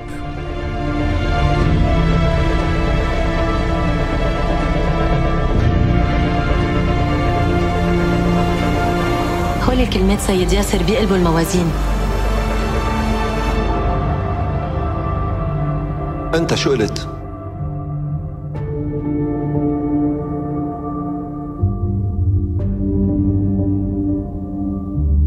Alors, qu'est-ce que vous avez pensé de l'insulte Alors moi, en l'occurrence, je savais pas du tout euh, ça allait dégénérer euh, à ce point-là. euh, C'est-à-dire que là, je trouve que Mm. c'est un peu un, un spoil de parler de... la- L'affiche est un spoil, hein. Je sais que je, je blague souvent sur ça, mais parler tout de suite d'une affaire d'État, je trouve que c'est un spoil parce que c'est un truc que j'ai adoré par contre dans ce film, c'est l'escalade. Mm. euh, justement de depuis ce différent normalement ultra local et ultra personnel vers quelque chose de euh, euh, bah, d'étatique carrément voire même d'international donc c'est euh, voilà. Euh, moi, j'ai beaucoup aimé ce film euh, parce que j'ai trouvé qu'il avait, euh, qu'il a réussi à être à la fois très, très marqué dans, un pays qui est très, pardon, qui il, réussit à la fois à être très marqué dans un pays, c'est-à-dire que tu situes très clairement géographiquement, enfin voilà, c'est marqué dans son temps, dans son histoire et tout, et à la fois il est très universel. C'est-à-dire que pendant le film, je me disais, mais c'est fou, c'est partout pareil, tu vois, la, la, haine, elle, a le même visage partout, enfin, voilà. Et j'ai j'ai vraiment trouvé ça très bien, et j'ai beaucoup aimé parce que tu peux comprendre aussi, euh, je pense que tu peux comprendre ce film même si tu connais rien à l'histoire du Liban, et que, personnellement, moi, j'ai eu envie d'en savoir plus après, de me dire, ah mais tiens, je vais me renseigner euh, sur la guerre civile au Liban, machin, tout ça, euh, voilà. Mais tu peux, le, tu peux tout à fait apprécier le film sans, sans tout ça, carrément voilà. Arnaud? Euh, ouais, alors je, je suis d'accord qu'on peut, qu'on peut tout à fait l'apprécier sans connaître l'histoire du Liban. Je pense que c'est euh, par contre plus difficile d'en parler sans connaître l'histoire du Liban, ce qui est complètement mon cas. Et euh, mais on, on va essayer d'en parler. Bon, c'est un film dont, euh, dont j'aime énormément en fait l'ambition. Et justement, bon, euh, ma- maintenant que maintenant qu'on a spoilé, on peut le dire que ça se transforme en, en affaire d'État. J'aime aussi beaucoup cette, c'est cette sur l'affiche J'aime beaucoup cette progression où on passe vraiment d'une histoire intimiste où on est vraiment centré sur deux personnages et petit à petit ça va s'éclater. Et quand on arrive euh, quand on arrive au milieu du film, en fait, euh, on va avoir euh, des journalistes, on va avoir des avocats, on va avoir le président de la République du Liban, tu vois, qui vont se mettre à, à parler et on sent cette affaire qui leur échappe petit, petit à petit et ça j'ai j'ai trouvé assez bien. Après, euh, dans son exécution, c'est un film où j'ai j'ai euh, j'ai pas mal de choses à, à lui reprocher notamment une mise en scène un peu que j'ai trouvé un peu plate, un peu un peu vraiment Mm. statique dans un champ contre champ master, euh, vraiment genre genre série télé, tu vois, où j'ai retrouvé quelque chose comme ça. Et j'aime moins la dernière partie parce que j'ai l'impression qu'il y a vraiment des pirouettes de scénario pour essayer de se sortir de cette situation. Et euh, que j'ai que j'ai beaucoup de mal euh, que j'ai beaucoup de mal à accepter en fait. Euh, on y reviendra, je pense, en partie spoiler. Mais euh, sinon, globalement, c'est quand même un film que je trouve intéressant et dont, dont j'admire vraiment l'ambition, même si l'exécution pour moi est pas. euh, Jean-Yves Euh, alors moi, perso, j'ai adoré ce film. Euh, contrairement à toi, euh, en fait, moi, j'y allais juste en. Moi, je, suis- je suis, je suis amateur de. C'est le réalisateur de la série euh, Canal euh, Baron Noir, hein, série euh, politique avec Cadmerat que je trouve très sympa. Euh, c'est une, une excellente surprise pour moi parce que je la trouve. Euh, au-dessus de Baron Noir à bien des égards en fait Euh, donc c'est très euh, je suis agréablement surpris par ça j'y vais, donc là, où c'est intéressant pour moi, c'est que j'y vais sans ne rien savoir du film. Je sais juste que ça parle d'une insulte et c'est la, la condition, à mon avis, optimale pour voir le film. Attends deux secondes. Comment t'as su que ça parlait d'une insulte? Ah bah t'avais lu le titre voilà, tu t'étais spoilé Je me suis fait voilà. spoiler par, par le, par le poster, et effectivement. Euh, euh, aussi par les, les bonnes critiques, hein, il avait quand même de bonnes presse. Euh, je rejoindrai un petit peu euh, ce qu'a dit euh, Fela précédemment sur. euh, moi, j'ai beaucoup apprécié l'universalité du film et les, les- les degrés successifs que ça va prendre, dans le sens où, où c'est quelque chose qui, qui peut se voir sous plusieurs facettes. Ça, ça peut, ça peut vraiment se voir sous la, la facette du particulier et du, et du personnel, comme vraiment Mm. une petite embrouille entre voisins qui tourne mal, et puis on va prendre ça, euh, ça, on va prendre ça au premier degré. Et, euh, et puis, euh, ça a quand même l'ambition, comme tu disais Arnaud, de, de se vouloir un petit peu allégorique de, euh, euh, d'abord dans un premier temps du conflit israélo-palestinien, puis aussi du conflit en général après. C'est-à-dire que vraiment, et puis l'absurdité de la haine aussi, parce que s'il y a un, mot à retenir de ce film, c'est vraiment la haine, notamment qui est, qui est véhiculée de façon vraiment euh, très, très emblématique par le personnage principal, qui vraiment euh, euh, cultive, euh, qui cultive une colère tellement ouf que, euh, que ça, en devient à la limite absurde quoi. Euh, j'ai beaucoup aimé le voilà tout, euh, ce qui est récupéré de l'instrumentalisation politique, l'instrumentalisation judiciaire. malgré tout, même si effectivement vous avez raison de préciser que c'est quand même intéressant de connaître l'histoire du Liban, moi je, je trouve que le film en dit assez pour comprendre le ressenti de façon efficace. C'est-à-dire que à partir du moment où on comprend euh, que euh, voilà il y a, y, a, y a cette espèce de, de, ressentiment par rapport à ces réfugiés palestiniens qui viennent bosser au Liban. Moi j'en ai, j'en ai, j'en ai su assez. J'ai trouvé ça très intéressant et du coup ça s'opposera vraiment au au, au- dans l'originalité, ça s'opposera vraiment au, au schéma du terroriste euh, islamiste de Clint Eastwood. Là, vraiment, sur à l'opposé du spectre, c'est intéressant, je trouve, de d'aborder dans notre actualité euh, un, comment un environnement euh, euh, arabe, mais une communauté chrétienne. En fait, ça, j'ai trouvé ça intéressant. Je trouve que c'est un truc qu'on n'a pas l'habitude forcément de représenter au cinéma, et ça, rien que ça, je trouve ça intéressant. Là, je, je, trouve bien aussi l'image de de cette petite fable de la de la gouttière en fait qui, qui est résumée assez justement par un personnage qui dit à un moment mais la gouttière ou l'insulte qui a commencé mais on s'en fout c'est pas le problème en fait c'est vraiment marrant parce que quand je vois ce film je pense à toutes les fois où j'ai voulu m'intéresser au conflit euh, israélo-palestinien et puis à me m'empêtrer dans ce dans ce bourbier idéologique et, géopolitique. En fait je trouve que avec une histoire assez simple presque je le trouverais presque pédagogique ce film. Je trouve que tu pourrais presque montrer ce film à des ados et euh, pour leur expliquer euh, l'absurdité d'un conflit, je trouve ça vraiment vraiment chouette. Donc donc vraiment Hashtag Ken Loach. donc, donc, euh, un, un super film overall. Moi, vu, vu dans des très bonnes conditions aussi, j'étais, on était genre deux ou trois dans la salle de cinéma, à, à tel point que j'avais presque envie de parler à l'écran, genre mais putain, mais pourquoi vous vous aimez pas les uns les autres? C'est pas possible. Il y a vraiment des moments, il y a des moments, tu sais, où tu fais putain, mais fait, claquez-vous la bise, les gars, faites un truc, tu vois. C'est genre, t'as, Ouais, ouais. t'as trop envie de. J'ai, j'ai trouvé que le, le second rôle est très bon aussi, hein, celui qui joue le, le chef de chantier euh, réfugié palestinien Excellent, est ouais. très très bon. Euh, on en reparlera en spoiler, mais il y a, il y a une scène que, vers la fin que je trouve absolument géniale. Euh, Et voilà, et donc, euh, et euh, je trouve l'actrice qui joue la femme du personnage principal euh, euh, sublime aussi. J'ai j'ai- vraiment t- très jolie actrice. Euh, et voilà. Esthétique, Sophie, esthétique- si tu nous écoutes. Ouais. esthétiquement, C'est- c'est elle est pour- belle, hein, mais C'est pour euh, montrer qu'elle après- écoute pas le podcast en fait. Voilà, donc je- je- j'appuie en disant que c'est une, voilà, une bombe atomique. Donc voilà. Euh, donc, euh, donc voilà, un sup- super moment, un film que je conseille vraiment pour euh, surtout pour les films, les gens qui aiment les films de barreau comme comme Areski. Voilà.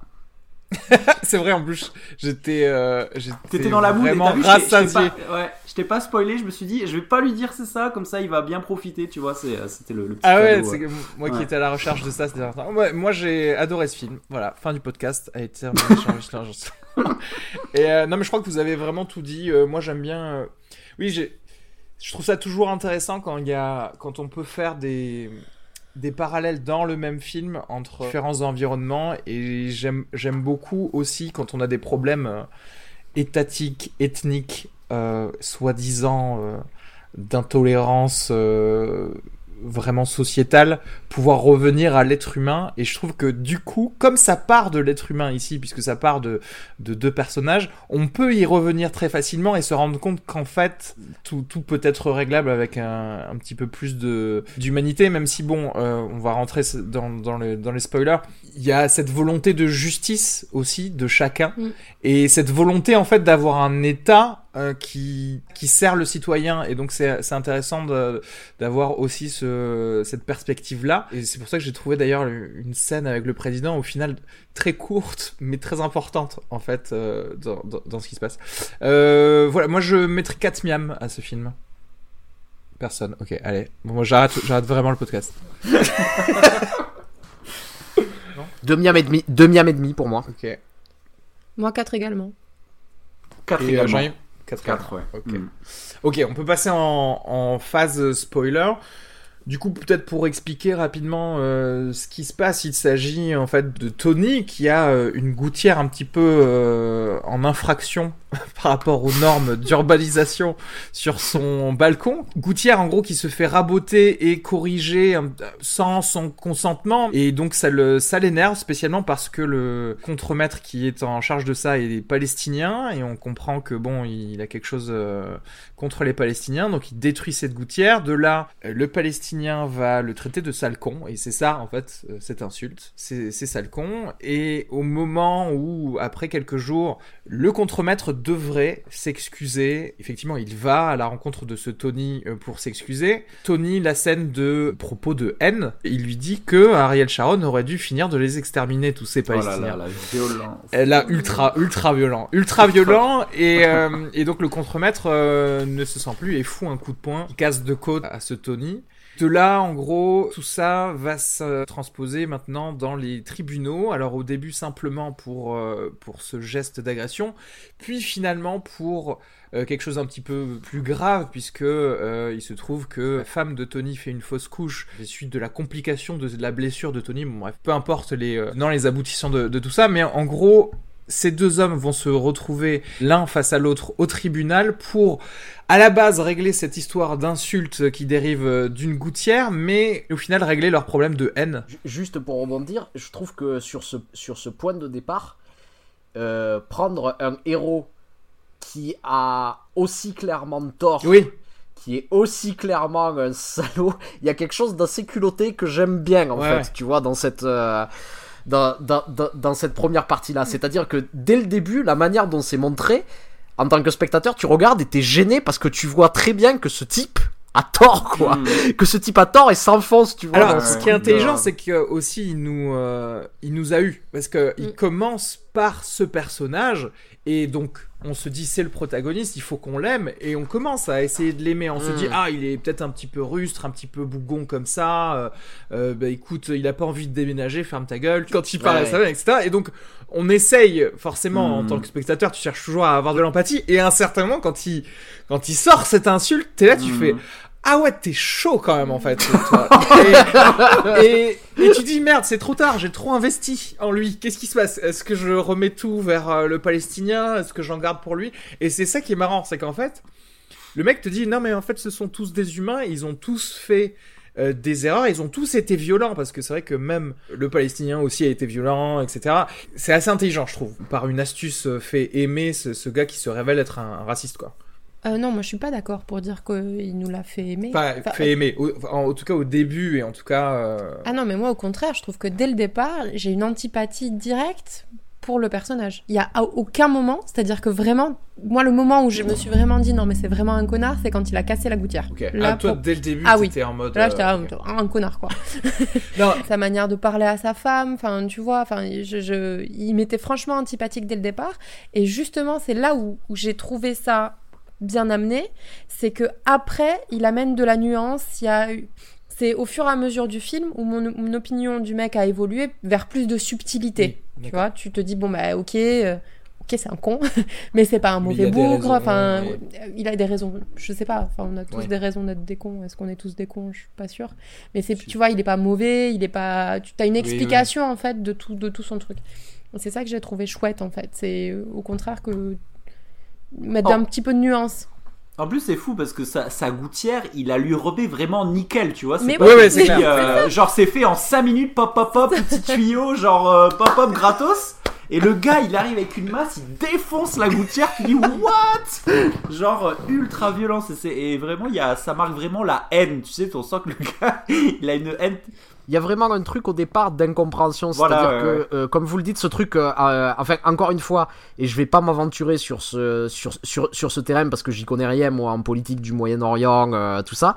Mais au début, en fait, on, on nous dit, on nous dit pas que le type est un Palestinien. Ouais, ouais, On, Oui, nous- oui. on, nous, on, on nous explique pas. Et ces rapports, on va les découvrir petit à petit. Donc au début, il y a vraiment un truc d'incompréhension, quoi. Quand il fait ça, on, on Ouais, se ouais. demande, mais, mais pourquoi il fait ça, quoi Alors, Pourquoi il détruit la- spécialement pour des gens comme euh, nous qui ne sommes pas euh, libanais, et donc on peut pas faire la Mm. distinction entre un accent euh, libanais et palestinien, ce que lui Mm. fait, tu vois, parce que j'imagine que pour un libanais, peut-être Oui. qu'il voit Bah oui. euh, forcément dès le début euh, que cette personne est, pa- est palestinienne, et donc peut-être qu'il capte de suite le, ce qui se passe. Et- mais je trouve que Je pour un public pense- je international, différemment. c'est intéressant Mais- de pas du tout comprendre Oui. en fait ce qui se passe. Mais je pense que le film, bon, euh, euh, euh, je pense qu'un Libanais peut le voir et peut y voir euh, autre chose, mais le film. a- il donne l'impression en tout cas d'avoir été pensé pour un public français. Il a été produit par Oui, oui, la France, oui, tu sûr. vois. j'aime- et- et- Il y a une co-scénariste française qui a, qui, a écrit, qui a écrit le film. Donc j'ai vraiment l'impression qu'il y a une volonté de, euh, de faire une rétention d'informations à ce niveau-là au Ouais. début du film pour petit à petit les divulguer après. Et ça, c'est plutôt bien foutu. Enfin, parce que d'une manière généra- générale, j'ai peut-être semblé été un peu sévère, tu vois, dans la note. Moi, le début, je le trouve très bien. hein. Il y a, enfin, je trouve que dans l'installation euh, des, euh, dans l'installation des personnages, Mhm. de, de tout ça, je trouve ça vraiment très bien. J'aurais des nuances à apporter euh, après. c'est intéressant ce que tu dis Mais sur voilà. le personnage palestinien et puis euh, pour, pour les relations de pouvoir parce que justement, euh, comme tu sais pas que ce personnage en fait il est dans un camp de réfugiés, qu'il a, qu'il a une position un petit peu euh, presque j'allais dire euh, entre guillemets d'emploi aidé, tu sais, parce qu'on comprend que c'est la, la ville qui décide de faire travailler ces Palestiniens, etc. Et la première fois où tu le vois, il dégage vraiment quelque chose du, tu sais, l'exécutif de chantier. Il a le casque, on sent que c'est un gradé presque, tu vois. Et, et ça, je trouve ça assez bien que on est, innocemment en fait, notre cerveau nous fasse penser à des choses qui sont, qui sont Ouais. vraiment pas vraies en fait. Tu sais, t'es vraiment aiguillé euh, de façon, euh, de Il y a un contre-pied euh, constant en fait par rapport Ouais, à voilà. ce qu'on se projette dès le début et ce, la réalité de, cha- de chacun des personnages en fait. C'est vrai que je, je pensais à cette scène avec le, avec le président parce qu'on en est là, c'est-à-dire que le, le procès prend une telle ampleur. Alors comme je disais tout à l'heure, j'adore l'escalade parce que le procès commence à avoir de l'atten- de l'attention des, des médias, mais petit à petit, j'ai bien aimé le fait que prennent pas de raccourcis euh, trop trop rapides avant d'en faire euh, quelque chose euh, d'énorme, mais ça en vient au point où les deux sont convoqués euh, chez le président et le président veut plus ou moins régler ça euh, à l'amiable. Il y a un côté où je comprends en fait la réponse du mec qui est censé euh, qui, est- qui est antipathique euh, euh, Tony parce que le président n'est là que pour euh, mieux servir les lois qui existent. Et au final s'il devait perdre et d'ailleurs il a perdu le, le procès mais au moins que ce soit fait dans les règles et pas par quelque chose de, de partiel ou pas par, par quelque chose pensé par le plus de monde possible. C'est à dire que eux-mêmes n'auront jamais l'idée d'instrumentaliser Mm. le peuple les, leurs factions si tu veux tu D'accord. vois ce que je veux dire D'accord. euh, eux-mêmes s'en Mm. foutent totalement, on reste, ils restent sur leur euh, faute personnelle et vont plutôt vouloir effectivement quelque chose d'impartial et, de, et de, de plus neutre possible et de moins chargé en, en sentiments, alors qu'au final, tous leurs actes, justement, et spécialement leurs leur, leur fautes, sont euh, drivés par leurs sentiments. Euh, en fait, moi, je trouve qu'il y a un côté dans les deux personnages principaux, enfin, le, un côté très naïf où des fois, tu as la sensation que c'est des gosses euh, qui veulent, euh, qui veulent un es- une espèce de justice, mais sans, sans justement tout ce qu'il y a autour, toutes les conséquences et tout. Le mec, quand même, il veut juste des excuses, quoi. Et c'est, tu vois, c'est, euh, c'est, très naïf de, de dire juste bah tu vas t'excuser et ça et ça va aller mieux quelque part ça va réparer quelque chose enfin voilà moi j'ai un, côté où je où je vois des, des enfants tu vois euh, et je trouve que ça hum, ça répond à l'histoire de Tony où bah t'as l'impression qu'en fait euh, bah, le trauma qu'il a qu'il a subi il l'a subi quand il était enfant et que Ah, donc t'as est la resté- sensation qu'il est resté bloqué émotionnellement euh, par rapport à ce trauma là à un truc d'enfant et donc il veut une réponse d'enfant de euh, dire euh, de quelqu'un euh, de complètement random qui n'a rien à voir avec ça lui dit je suis désolé euh, Mhm. et sans et c'est et c'est en ça tu vois que les milices palestiniennes. voilà, et que ont, y a un truc qui est complètement déconnecté de tout ce qui se passe autour. Et puis même la, la réponse au président, tu vois, enfin c'est euh, une réponse hyper naïve aussi, de dire non mais tu es, enfin tu es censé servir le peuple. Mm. C'est- très naïf de croire que c'est vrai quoi. Mais, euh, mais ce que j'ai trouvé intéressant, c'est très, c'est très naïf, mais en même temps, c'est l'objectif primaire Mais de la politique, en fait. oui, tout à Et donc, euh, c'est pour ça que c'était assez, assez drôle, au final, d'avoir euh, d'avoir cette discussion. Et enfin, quelqu'un qui ramène... Parce que c'est ça qui est intéressant, c'est-à-dire que ça va, ça va ramener toutes les relations sociales, même d'un point de vue étatique, à, aux citoyens, par, euh, par ce prisme-là. C'est intéressant que tu, tu parles d'enfants, euh, Fela, parce que parce que c'est au début. En fait, c'est- je trouve c'est vraiment cool parce que dans la parce que moi effectivement comme Arnaud, j'ai une préférence pour la première moitié du film. Et euh, il y a un personnage qui est intéressant, c'est le personnage qui est un petit peu un coordinateur supérieur du personnage palestinien qui lui, Mhm. il essaie en permanence d'arranger les choses. Tu sais, il amène des chocolats à sa femme, il amène des fleurs. Enfin, il est toujours là. C'est le, le, le médiateur, tu vois. C'est genre Pascal le grand frère, mais mais pour euh, pour le, le mécano quoi. Et, euh, et en fait, c'est il y a une scène au tout début où genre tu crois que ça va être résolu, genre il a il a il a réussi à faire venir le, le Palestinien au garage et, euh, et vraiment il joue à la perfection le, le gamin qui a pas envie de s'excuser, tu sais genre il, il a pas envie, c'est genre euh, allez viens euh, c'est le petit Kylian qui, qui s'est battu avec avec Dylan, ils se sont battus, il faut qu'il s'excuse, mais il et tu sais il tape dans les cailloux un peu devant le garage, il a, il a pas envie, il a pas envie de s'excuser et, et c'est là où ça dérape et c'est là où il y a où il sort la fameuse phrase euh, Ariel Sharon aurait dû euh, vous, vous Mhm. exterminer. Et ça me permet de faire le point une scène que j'aime beaucoup c'est la première le, le premier procès qui est dans un tribunal de proximité en fait où il y a un juge qui est un petit peu euh, genre c'est euh, au ras des pâquerettes c'est un peu spartiate. Il y a un juge il fait un peu tout il fait le garde il fait tout. Et euh, et c'est et c'est là que c'est intéressant parce que ça Il ça- fait presque surveillant de cantine. Ouais, c'est Ouais, ça, ouais. exactement. Et, et, c'est- et là où c'est- c'est c'est vraiment intéressant, c'est que ça aborde un, un sujet clé du film pour moi, qui est la, la, la puissance et la blessure des mots par rapport au physique, en fait. Parce que quand, quand t'as l'impression que ce procès va être de la même façon que l'excuse juste avant, va, ça va être résolu, il suffit qu'il s'excuse. Tu dis, ah bon, bah c'est bon, il a insulté. entre temps, il a été agressé, puisqu'après cette fameuse phrase d'Ariel Sharon, le Palestinien, il met un coup de poing qui va casser deux côtes au personnage euh, principal. Et euh, et il y a un moment qui est assez, il y a un moment flottant où euh, il a, il dit, euh, il y a quelque chose qui a été dit. Et donc le juge il dit, mais qu'est-ce que t'as dit? Et il y a un moment qui est super bien joué par le personnage Mm. principal, c'est qu'il y a un moment d'attente. Et là, il comprend que ses mots ont été trop forts. En fait, il comprend qu'il a été trop loin.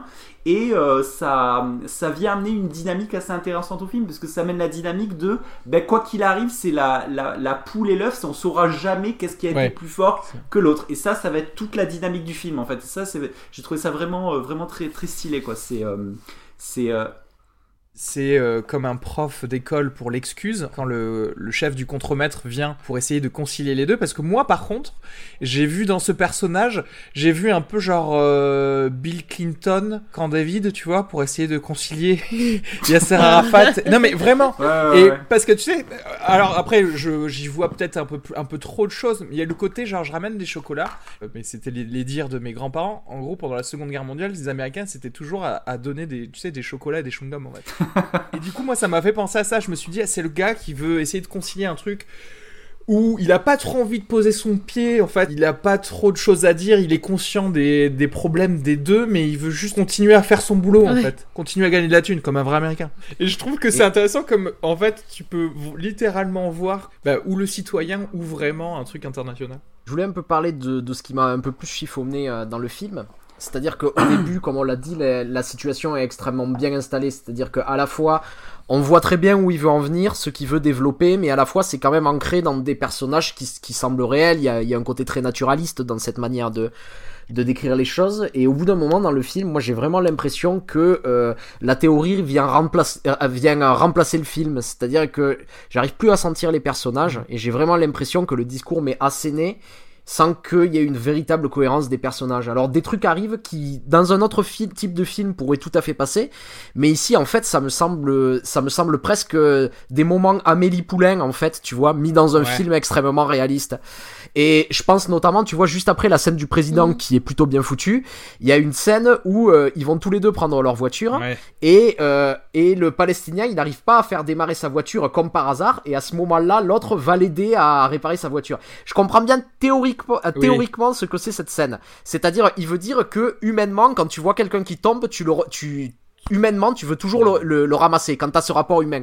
Et à côté, il parle des rapports de groupe, tu vois, ou quand on parle de groupe et qu'on les réduit à des groupes, à ce moment-là, la haine peut exister. Je comprends théoriquement l'idée, mais quand ça arrive au milieu d'un film naturaliste, tu vois, là, j'ai vraiment un truc qui me, qui me fait dire, ah, il y a quelque chose Non, qui mais c'est pas ça, c'est parce qu'il est mécano Mais- en fait. Mécano, il, il veut t'aider, tu sais, ça démarre pas, il veut, veut que tu Eh non, mais bah c'est une scène, euh, c'est une scène Spielbergen quelque part. Alors quand c'est Euh, Spielberg, mais- ça après, passe, il y a- hein, alors là, mais. euh, même, même au-delà, tu vois, cette manière qu'il y a d'avoir la, la shock value au, au tribunal. C'est-à-dire que j'ai l'impression d'un peu d'être dans les cordiers jugés flics, tu vois, où on va, on va amener la preuve et le juge est pas au courant, Ouais, tu le- sais. C'est du genre. Le euh, témoin le- le surprise, truc, tu le vois, un témoin peu, surprise euh, le témoin surprise Ouais. qu'on qu'on arrive, qu'on sort du tiroir, le truc comme ça, qui est un peu bizarre dans un film comme ça en tout cas. Mais là où ça me gêne vraiment en fait, parce que ça, je pourrais, tu vois, dire bon, il y a des petites maladresses, tu vois. Mais là où ça me gêne en fait, c'est dans la cohérence des personnages et notamment il y a un personnage assez important dont on n'a pas encore parlé, qui est l'avocat de Tony. Ouais, ouais, c'est- Euh, Wajdi Webe, qui est un espèce de personnage comme ça qui roule des mécaniques. Et c'est assez bizarre parce qu'au début, on nous explique jamais clairement pourquoi, parce qu'il il défend gratuitement Tony. Euh, on sent qu'il y a des motifs politiques derrière parce qu'on nous le fait comprendre, et on voit pas exactement C'est lesquels. Maître Mais ce Vergès est- de- de- du Liban, quoi, quelque part. Mais ce qui est très, très étrange en tout cas, c'est qu'on nous fait comprendre en fait qu'il a été un soutien du parti chrétien, qu'il est plutôt dans, dans ces trucs un peu extrême droite, tu vois, comme ça, de vouloir euh, diviser la société. Et à la fin du film, quand la situation se retourne, on dirait qu'il est content du verdict du fait qu'il l'a perdu, quoi. Moi, j'y voyais pas qu'il était content. J'y voyais que. euh, euh, moi, j'avais un truc de me dire, il est quand même un peu fier de sa fille. Tu vois, de se Ouais, dire, ok. j'ai- j'ai euh, cru lire ça aussi. Ouais, tu vois, ok, j'ai perdu, mais c'était face à ma fille. Et j'- Enfin, c'est- c'est c'est jamais vraiment explicité, ces rapports père-fille, ils sont jamais vraiment explorés, tu vois, pour euh, essayer de nous dire que c'est un arc. euh. Ouais, moi je le... alors ça le, le truc que ce soit sa fille euh, l'avocate de la partie adverse, je l'ai pris comme un espèce de de euh, métaphore de dire que ce problème là en fait, c'est vraiment un, un problème qui touche le Familial. Liban, ouais, qui touche le Liban mais euh, au, au cœur et que enfin et, voilà, si on imagine que le- tous les Libanais sont membres d'une famille, voilà, c'est un, c'est un truc un peu Je, fratricide. com- je comprends bien, mais ça, ça rejoint ce que je te dis, où c'est vraiment là où j'ai l'impression que le, la théorie rattrape le film, en fait. Où en fait, j'arrive plus à croire ce qui se passe dans le film, dans la relation humaine, etc. Parce que, en fait, l'aspect théorique de vouloir développer son discours, pour moi, a pris le pas à partir d'un moment. Et tout ça, ça fait partie de ça pour moi, en tout cas. Tu vois ce que je veux dire? Ouais, je vois tout à fait ce que tu veux dire. Ouais, je suis un petit peu d'accord dans le sens où, euh, moi, par exemple, le dernier, euh, la, pas la plaidoirie de fin, mais euh, un petit peu avant, t'as quand même un petit, un petit shift dans le discours de l'avocat, où tu comprends pas trop trop d'où ça vient. Tu vois, quand il commence à... hum, À parler de d'amour du, euh, Ouais, enfin, du mais- village de d'amour. Ouais, en fait, il est moins... Tu sais pas... hum, C'est-à-dire qu'à part... euh, Oui, lui-même, oui, lui-même s'est contredit. Oui, même, c'est ça, euh, il se contredit, ce c'est là où... Il se contredit exactement, Voilà, ouais. et- Mais enfin, je, mais je, je- enfin, je- j'ai pas pensé que c'était une erreur. hein. J'ai pensé que c'était vraiment juste le gars qui voulait absolument, euh, il a changé de ligne. euh. Oui. Oui, voilà. Oui, je suis d'accord, mais Ouais. tu le comprends pas, ça. Pourquoi Enfin... Pourquoi il change Pourquoi de il change ligne, de en fait? Ah, pourquoi il change? Moi, je, je- moi, j'ai juste pensé qu'il voulait juste tirer le plus de larmes possible avec le le- l'histoire du village, mais qu'il Ah a mais pas non, pu en fait, il change de ligne que- parce qu'il se rend compte au milieu du procès que le mec vient de d'amour. Oui. C'est pour ça qu'il change de ligne. Mais, mais si c'était pour faire des, des larmes et qu'il avait pas réussi, il, de- il- il aurait dû être dégoûté à la fin quand le verdict n'a pas été dans son sens, quoi. Enfin, tu vois ce que je veux dire Il y y a vraiment quelque chose de pas cohérent sur ce personnage, sur cette manière qui, qui, qui, qui a de le construire. Et, euh, et d'ailleurs, au-delà, juste ce, ce petit procédé qui est utilisé à la fin, tu vois, sur Tony, pour essayer de nous dire ah oui, il faut le comprendre parce que sa famille euh, et l'endroit d'où il vient a été massacré. Et euh, un peu comme le comme disait Fela tout à l'heure, j'ai envie de dire euh, ouais ben so what quoi. Et pourquoi donner des excuses à ce pourquoi donner des excuses à ce personnage alors qu'en fait on a on, on sait très bien qu'on n'a pas besoin d'avoir sa famille euh, égorgée par, euh, par, par par des arabes pour être raciste. Enfin tu vois ce que je veux dire? Il y, a- il y a un côté où on essaie de rattraper comme ça au dernier moment aussi, les attention. choses là. Hein Il est arabe aussi, hein, attention. Ouais, ouais. Et, et, de, et de, de, la même manière, tu vois, même l'autre personnage dans le procès, et ça c'est quelque chose que j'aime pas de manière générale dans les, dans les films de procès, c'est-à-dire on essaie de nous faire comprendre le point de vue donc de ce personnage palestinien, et on essaie de nous dire que ce qui lui arrive est une injustice, et on nous le fait passer, comment En nous disant que ce type est parfait. C'est-à-dire, il est bon sur les chantiers, euh, tout est absolument parfait. Quand on lui reproche quelque chose de la guerre, il l'a fait pour euh, essayer de sauver un enfant de, duquel on avait, euh, on avait pris un bout de pain. Moi, dans des histoires comme ça, j'aimerais, j'aimerais juste qu'on me dise, en fait, les gens n'ont pas besoin d'être parfaits pour qu'on les excuse. Tu vois ce que je veux dire? Ça, ça, développe comme ça cette idée que, en fait, si tu, si, pour arrêter en fait les, les, la discrimination, etc. Il faut, il faut être parfait. Alors que justement, s'il n'y avait pas de discrimination, c'est le droit à ne pas être parfait. Attends, il a, il a le droit d'être un salaud en fauteuil roulant, non? C'est lui, non? Oui, oui. Mais oui, mais il l'a fait pour sauver un gamin. C'est ce qu'on nous explique. Il l'a fait pour sauver un. Tu vois, c'est toujours le personnage parfait, pur et blanc qui est là. Et, j'aurais beaucoup mieux aimé si on m'avait dit, ben non, c'est quelqu'un euh, de normal. Il est pas forcément bon dans son métier, mais il a le droit à la justice comme tout le monde. Tu vois ce que je veux dire? Après là, moi, je suis pas d'accord avec toi. Euh, oui, je suis d'accord avec toi pour la deuxième partie de ton propos. Pour la première partie de ton propos, d'expliquer le passé du mec, pour moi, de Tony, c'est pas l'excuser, c'est justement expliquer. Parce que finalement, on l'excuse pas, vu que finalement, il perd. Donc à, aucun moment il est excusé. Mais c'est juste que moi justement, je trouve ça intéressant de, comprendre pourquoi. Euh, comment la haine se forme. Voilà, comment exactement comment la haine se forme. Pourquoi le mec en, est arrivé ce que je veux dire, c'est que la, haine se forme. Il y a des gens qui peuvent être tout aussi extrémistes sans avoir perdu leur famille. Je trouve ça un peu facile en fait d'avoir recours à ça pour expliquer la haine. Tu vois ce que je veux dire? T'as pas besoin d'avoir ta famille massacrée en fait pour être. Oui, mais euh, parce que là, je crois que tu vois ça avec. Euh, parce que là, pour le coup, je pense qu'on se situe plus dans quelque chose qui a trait à l'histoire du Liban en fait. Euh, c'est possible, comme je l'ai dit, j'y connais rien moi ça. C'est possible. Parce qu'en fait, euh, moi, ce que je, je, ce que je vois là, c'est de dire bon, bah, le Liban, euh, maintenant, c'est un pays en paix depuis depuis presque 30 ans, mais c'était une guerre civile, c'était une guerre fratricide, et donc comment on fait pour pour vivre après tous ensemble, après s'être foutu sur la gueule? Et de dire bon bah le Liban maintenant c'est un pays stable ça marche mais pas vraiment et pourquoi ça marche pas? Donc c'est pour ça que pour moi, euh, c'est voilà, c'est effectivement t'as pas besoin d'avoir euh, eu ta famille égorgée devant toi euh, pour avoir de la haine, mais là en l'occurrence, les haines, les tensions religieuses et ethniques au Liban, elles sont justifiées par, par la guerre. Oui, parce que si tu es libanais, tu as forcément genre un oncle, euh, un, euh, tu vois, quelqu'un de ta famille, un cousin ou quoi que ce soit qui a à un certain moment subi euh, bah, surtout que tu l'as vécu et la guerre, et oui, et en plus dedans, si jamais tu l'as vécu, oui, c'est-à-dire que je pensais même genre à la génération d'après. Mais oui, du coup, c'était normal d'avoir le Libanais en, en, exemple avec un, un historique. Quoi. Je voudrais rebondir sur le, le, personnage de, de, de l'avocat euh, que moi j'aime beaucoup mhm. personnellement parce que même, même si effectivement euh, il y, a, y, a, quelques petites, euh, petites réserves scénaristiques, moi je trouve que c'est quand même quelqu'un d'assez charismatique et il porte assez bien le, le rôle. moi quand on est dans le l'acteur est bon quand on est dans le dans l'univers du barreau, moi j'ai beaucoup aimé la, la, la, géographie qui se qui se forme dans ce tribunal en fait et la, la manière dont on, dont on va casser les lignes et, et notamment quand ça euh, c'est finalement un des, un des, moments que j'aime le mieux quand ça prend trop d'ampleur, c'est quand t'as l'impression qu'il y a une espèce de ligne de démarcation au milieu du tribunal et que t'as la Palestine d'un côté, t'as le, as le Liban chrétien de l'autre, et ça, je trouvais ça euh, vraiment assez subtil. Il y a une scène que j'aime beaucoup, c'est le moment où il y a carrément quelqu'un qui va prendre à partie l'avocat, mm. il va se déplacer jusqu'à lui, et là t'es un peu genre, wow, qu'est-ce qui se passe? Il y a vraiment de, il y a vraiment une tension ultra palpable que j'aime bien, et finalement, même si euh, moi, moi, ça reste peut-être la, plus grosse réserve, je ne suis pas du tout convaincu par la, euh, cette espèce de relation mère-fille qui essaie père-fille pardon, qui essaie d'être dynamisée. finalement, peut-être que ça sert simplement à excuser l'attitude peu compréhensible que tu disais tout à l'heure de l'avocat qui est presque pas, pas si déçu d'avoir perdu. Bref, pas si motivé. Ouais. Voilà, et finalement, ce que je vais préférer, c'est pas euh, les scènes de procès, mais ce sera les scènes de briefing pré-procès, en fait, notamment la toute première scène où il se fait carrément récupérer euh, par euh, cet avocat. Il y a sa team avec les avocats mm. juniors, tout ça. Et là, elle est vraiment très intéressante parce que tu en apprends beaucoup assez universellement sur ce que c'est que de se faire récupérer par un avocat pour un procès. Et là, il y a vraiment des dynamiques, on t'explique des choses. il va lui dire qu'est-ce que tu dirais, pourquoi tu dirais ça. Donc il y a quelque chose de la, de la joute verbale que j'aime bien. Là, c'est vraiment les moments que, que je vais préférer sur le, le côté euh, euh, euh, juridique.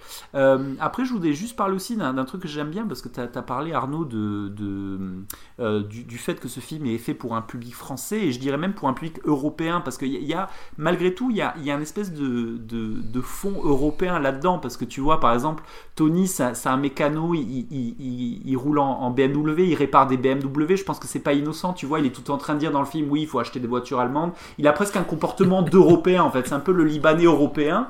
Euh, finalement, on t'explique qu'il n'y a pas que euh, c'est- une caisse de résonance assez intéressante à la, crise européenne des réfugiés parce que tu te rends compte que finalement, même au Proche-Orient, il y a des crises de réfugiés aussi. Enfin, c'est quand même pas juste euh, l'Europe qui a des problèmes, c'est partout et tu, vois quelque chose d'intéressant. Enfin, moi, je, de façon très innocente, moi, j'étais pas du tout au courant que euh, il y avait des gens, il y avait de la récupération politique euh, d'extrême qui euh, se faisaient élire parce que euh, en, en instrumentalisant les, ces, ces réfugiés palestiniens qui sont presque traités comme de la vermine, quoi, tu vois? Donc du coup, c'était intéressant pour moi de voir des problèmes que je dirais actuellement européens, mais finalement complètement transposés au Liban où j'avais pas du tout idée de, euh, de ces problématiques-là. Donc franchement, ça c'est un, c'est un truc que j'ai bien aimé. Il y a notamment, souvent, il est en train de, c'est peut-être un peu appuyé des fois, mais tu sais, il est en train de réparer ses voitures et, et il connaît les discours mécaniquement, tu sais, de, ces, de ce leader un petit peu euh, populiste là qui est en train de dire euh, les Palestiniens viennent manger notre pain, Mm. etc.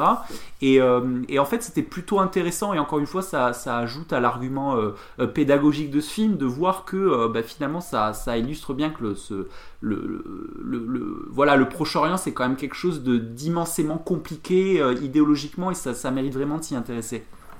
Tu vois d'ailleurs le, regard ultra cynique qu'il a vers sa classe politique parce que euh, l'instrumentalisation, elle, elle est géniale parce qu'en fait, il y a le député qui au début dit euh, qu'il faut virer le contremaître palestinien parce que ça fait désordre, tu vois, d'avoir Ouais. un, un mec illégal. Et c'est le même gars qui, euh, voilà, 40 minutes plus tard, va dire oui, si vous soutenez le palestinien, vous devez soutenir mon, mon parti, Mm. tu sais, euh, Mm. euh, pour l'instrumentaliser contre les sionistes, parce que soi-disant l'autre euh, passait pour un sioniste. Pour euh, en, en revenir à ce que tu disais, Jean-Yves, moi, ce que je, ce que j'ai trouvé surtout très intéressant, euh, avec le parallèle justement avec ce qu'on appelle la crise des réfugiés en France, c'est de voir que nous, en Europe, euh, on chiale et ça fout un, un bazar pas possible parce qu'il y a en gros euh, 300 personnes par an qui sont accueillies et que tu te rends compte que bah, au Liban, c'est pareil, c'est dit de manière très subtile, mais euh, le, le mec, là, le Palestinien, il habite dans un camp depuis 30 ans. Tu Ouais. comprends qu'il est arrivé au Liban 30 ans avant et que pendant ces 30 ans, il s'est marié à une chrétienne, donc a priori pas palestinienne, et qu'il a quand même toujours pas le droit de travailler. Et Ouais. donc tu te dis, ok, donc eux, ils ont peut-être plus de raisons d'avoir des problèmes dans la gestion euh, des réfugiés, parce que c'est un, un problème qui est très ancien, qui est très ancré. Et du coup, j'ai regardé euh, tout à l'heure, euh, a fortiori, il y a, y a euh, 600 000 réfugiés palestiniens au Liban. C'est un pays de 6 millions d'habitants. Ah ouais, quand même. Voilà, et donc tu te dis, bon, bah, enfin, c'est un vrai problème, alors que nous, tu vois, on Oui, est. c'est un faux est- problème, Voilà, c'est un problème qui n'existe pas, et pour Mhm. autant, on le, tu vois, c'est- on le ressent, enfin, on le ressent, moi personnellement, je le ressens pas, mais enfin, voilà, c'est c'est ressenti de manière très prégnante par certaines personnes. euh, voilà, et ça, j'ai trouvé ça intéressant, ça te, ça te permet de remettre un petit peu les choses en perspective et de te dire, eh, bah, ça, ça va, peut-être, nous, on peut, enfin, voilà. Ouais, c'est carrément, mais clairement, ouais, clairement. Voilà. Mais après, moi, ce que j'ai vraiment apprécié dans ce film, c'est que je l'ai trouvé euh, quand même très subtil. C'est-à-dire que il, euh, il embrasse pas. Enfin, euh, t'étais pas. hum, Je, je, l'ai- pas trouvé manichéen. C'est pas. euh, ouais, non, parce que c'est pas les, les, les Palestiniens sont gentils euh, et, le, et, Tony est méchant. T'as quand même un petit peu plus de subtilité que ça. Tu- ouais c'est ça c'est subtil même l'histoire du Liban elle est amenée de manière subtile t'as plein de petits détails en fait qui te font comprendre euh, la profondeur du problème l'étendue du problème voilà parce que tu vois par exemple les Palestiniens on dit pas qu'ils sont tous gentils parce qu'on dit quand même qu'ils ont massacré euh, des, des, des innocents dans un village euh, Oui, quelques oui, années avant. Enfin tu vois donc c'est Mhm. pas quand même où tu dis oui effectivement et et plus globalement, je trouve que c'est pas mal justement de le transposer, même si c'est pas du tout le but du film, mais au conflit israélo-palestinien, où tu dis c'est peut-être un petit peu plus compliqué que il y a des gentils, il y a des méchants. Enfin voilà, c'est il y a peut-être des trucs où effectivement tu as de la souffrance des deux côtés, où il y en a pas, il y a pas un, un peuple qui a le monopole de la souffrance, même si bon, on est d'accord que c'est pas un, un, combat tout à fait équilibré. Mais bon, c'est vraiment de dire, ok, on a tous souffert, on a tous euh, vécu des trucs, euh, des trucs pas cool. Comment on fait maintenant? Comment on fait maintenant pour vivre ensemble euh, avec tout, le bagage de, de, souffrance, de peine, de, de, mort qu'on se trimballe, quoi. Et que pensez-vous du spectre d'Israël dans ce film?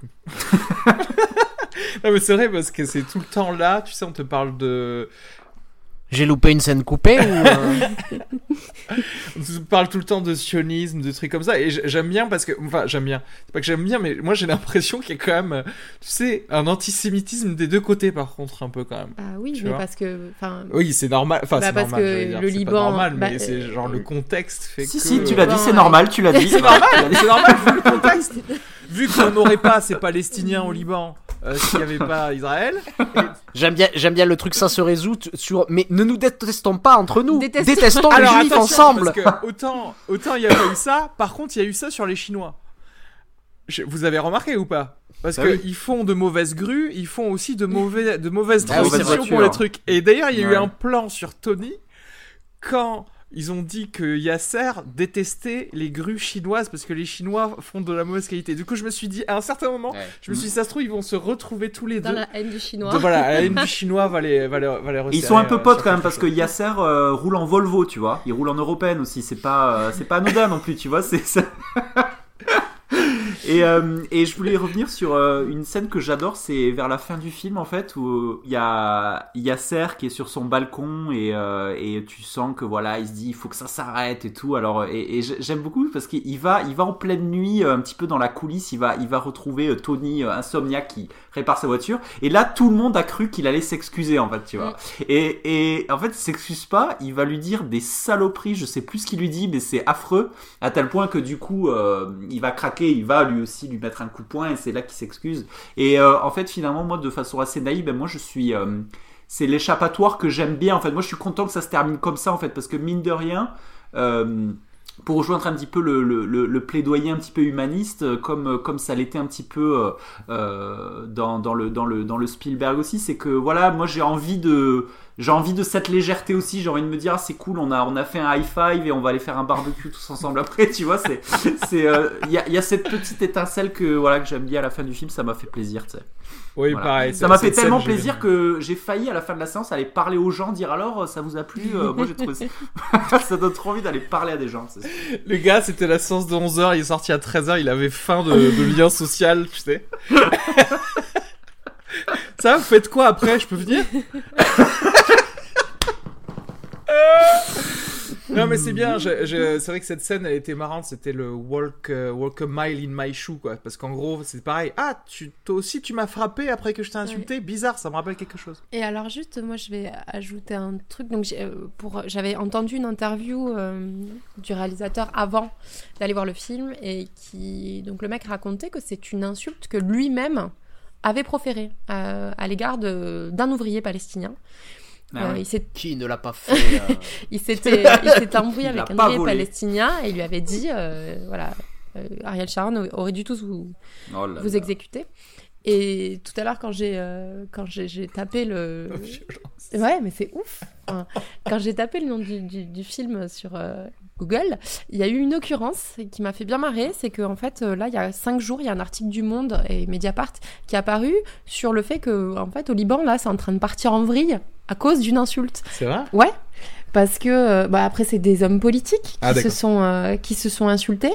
Mais il commence à y avoir euh, des, euh, des, Des émeutes. échauffourées, ouais, des émeutes par rapport à une insulte et un refus de s'excuser de la part d'un des deux. euh, Ah oui, c'était le, c'était l'article qui était titré genre un mauvais plagiat de l'insulte, non C'était pas ça? Ouais, c'est ça. ce Ouais, ouais. Ah oui, d'accord, ouais, tout j'ai vu. à ouais. fait. Et j'ai trouvé ça fou parce que quand même, as, tu regardes le film avec euh, ton regard, euh, enfin moi avec mon regard de français en me disant ouais bon c'est c'est génial mais c'est un peu tiré par les cheveux et en fait tu te rends compte que non pas du tout.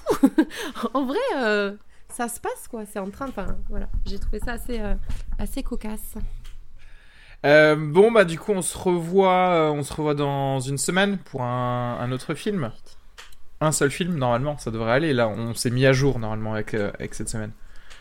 Euh, Yep. Donc c'est parfait. Et Moi, je, je trépigne, j'en peux plus d'attendre la sortie de Que- Phantom Thread de PTA, tu sais, j'en peux plus, tu sais. Il est, il est sorti là au Royaume-Uni, donc je commence à entendre pas, des reviews de gens qui ont eu l'honneur de le voir et j'en peux plus, tu sais, d'attendre. Voilà. Et c'est pas, c'est pas cette semaine. hein, C'est le ça sera la 14, semaine ouais. pour Ça sort pour la, Mhm. pour la Saint-Valentin, donc voilà, c'est il y a un petit peu de un petit peu de romance, donc ça peut être une bonne idée de movie pour la, pour la Saint-Valentin, je pense. c'est normal, ça va parler de robe pour la Saint-Valentin. Ah, bravo. Euh, bon, bah sinon, euh, ciao, ciao à tous, bonne, euh, bonne nuit. Mm, Et Bisous. n'oubliez pas de partager le podcast et d'aller nous mettre 5 étoiles et un commentaire sur iTunes. Vous abonner à, à Fin de Séance sur Facebook aussi, Instagram et Twitter. Oui, vous êtes tous d'accord? Oui. Bah bien sûr, envoyez des mails aussi, tu sais, avec vos idées, Ah oui. vos, vos avis. Carrément. Fin de séance à gmail.com. Allez, bisous à tous. Euh, Goo- Goo- Google Plus aussi. Ouais, on est carrément sur Google Plus, ajoutez-nous. Et euh, j'ai créé une page Sur euh, LinkedIn Messenger aussi. aussi, ouais. Si, si vous voulez... Euh... c'est vrai, on est sur Non, c'est vrai, c'est vrai LinkedIn Bah, Non, c'est pas vrai. Non, bien sûr que non. Oh, eh ben en fait c'est ça, le gars tellement drôle que voilà, on y croit, bravo. Bravo, bravo. on est sur MySpace, par contre. Allez, LinkedIn, ça un bien website. Bye. Mm. Hi, I'm Daniel, founder of Pretty Litter. Cats and cat owners deserve better than any old fashioned litter. That's why I teamed up with scientists and veterinarians to create Pretty Litter. Its innovative crystal formula has superior odor control and weighs up to 80% less than clay litter. Pretty Litter even monitors health by changing colors to help detect early signs of potential illness. It's the world's smartest kitty litter. Go to prettylitter.com and use code ACAST for 20% off your first order and a free cat toy. Terms and conditions apply. See site for details.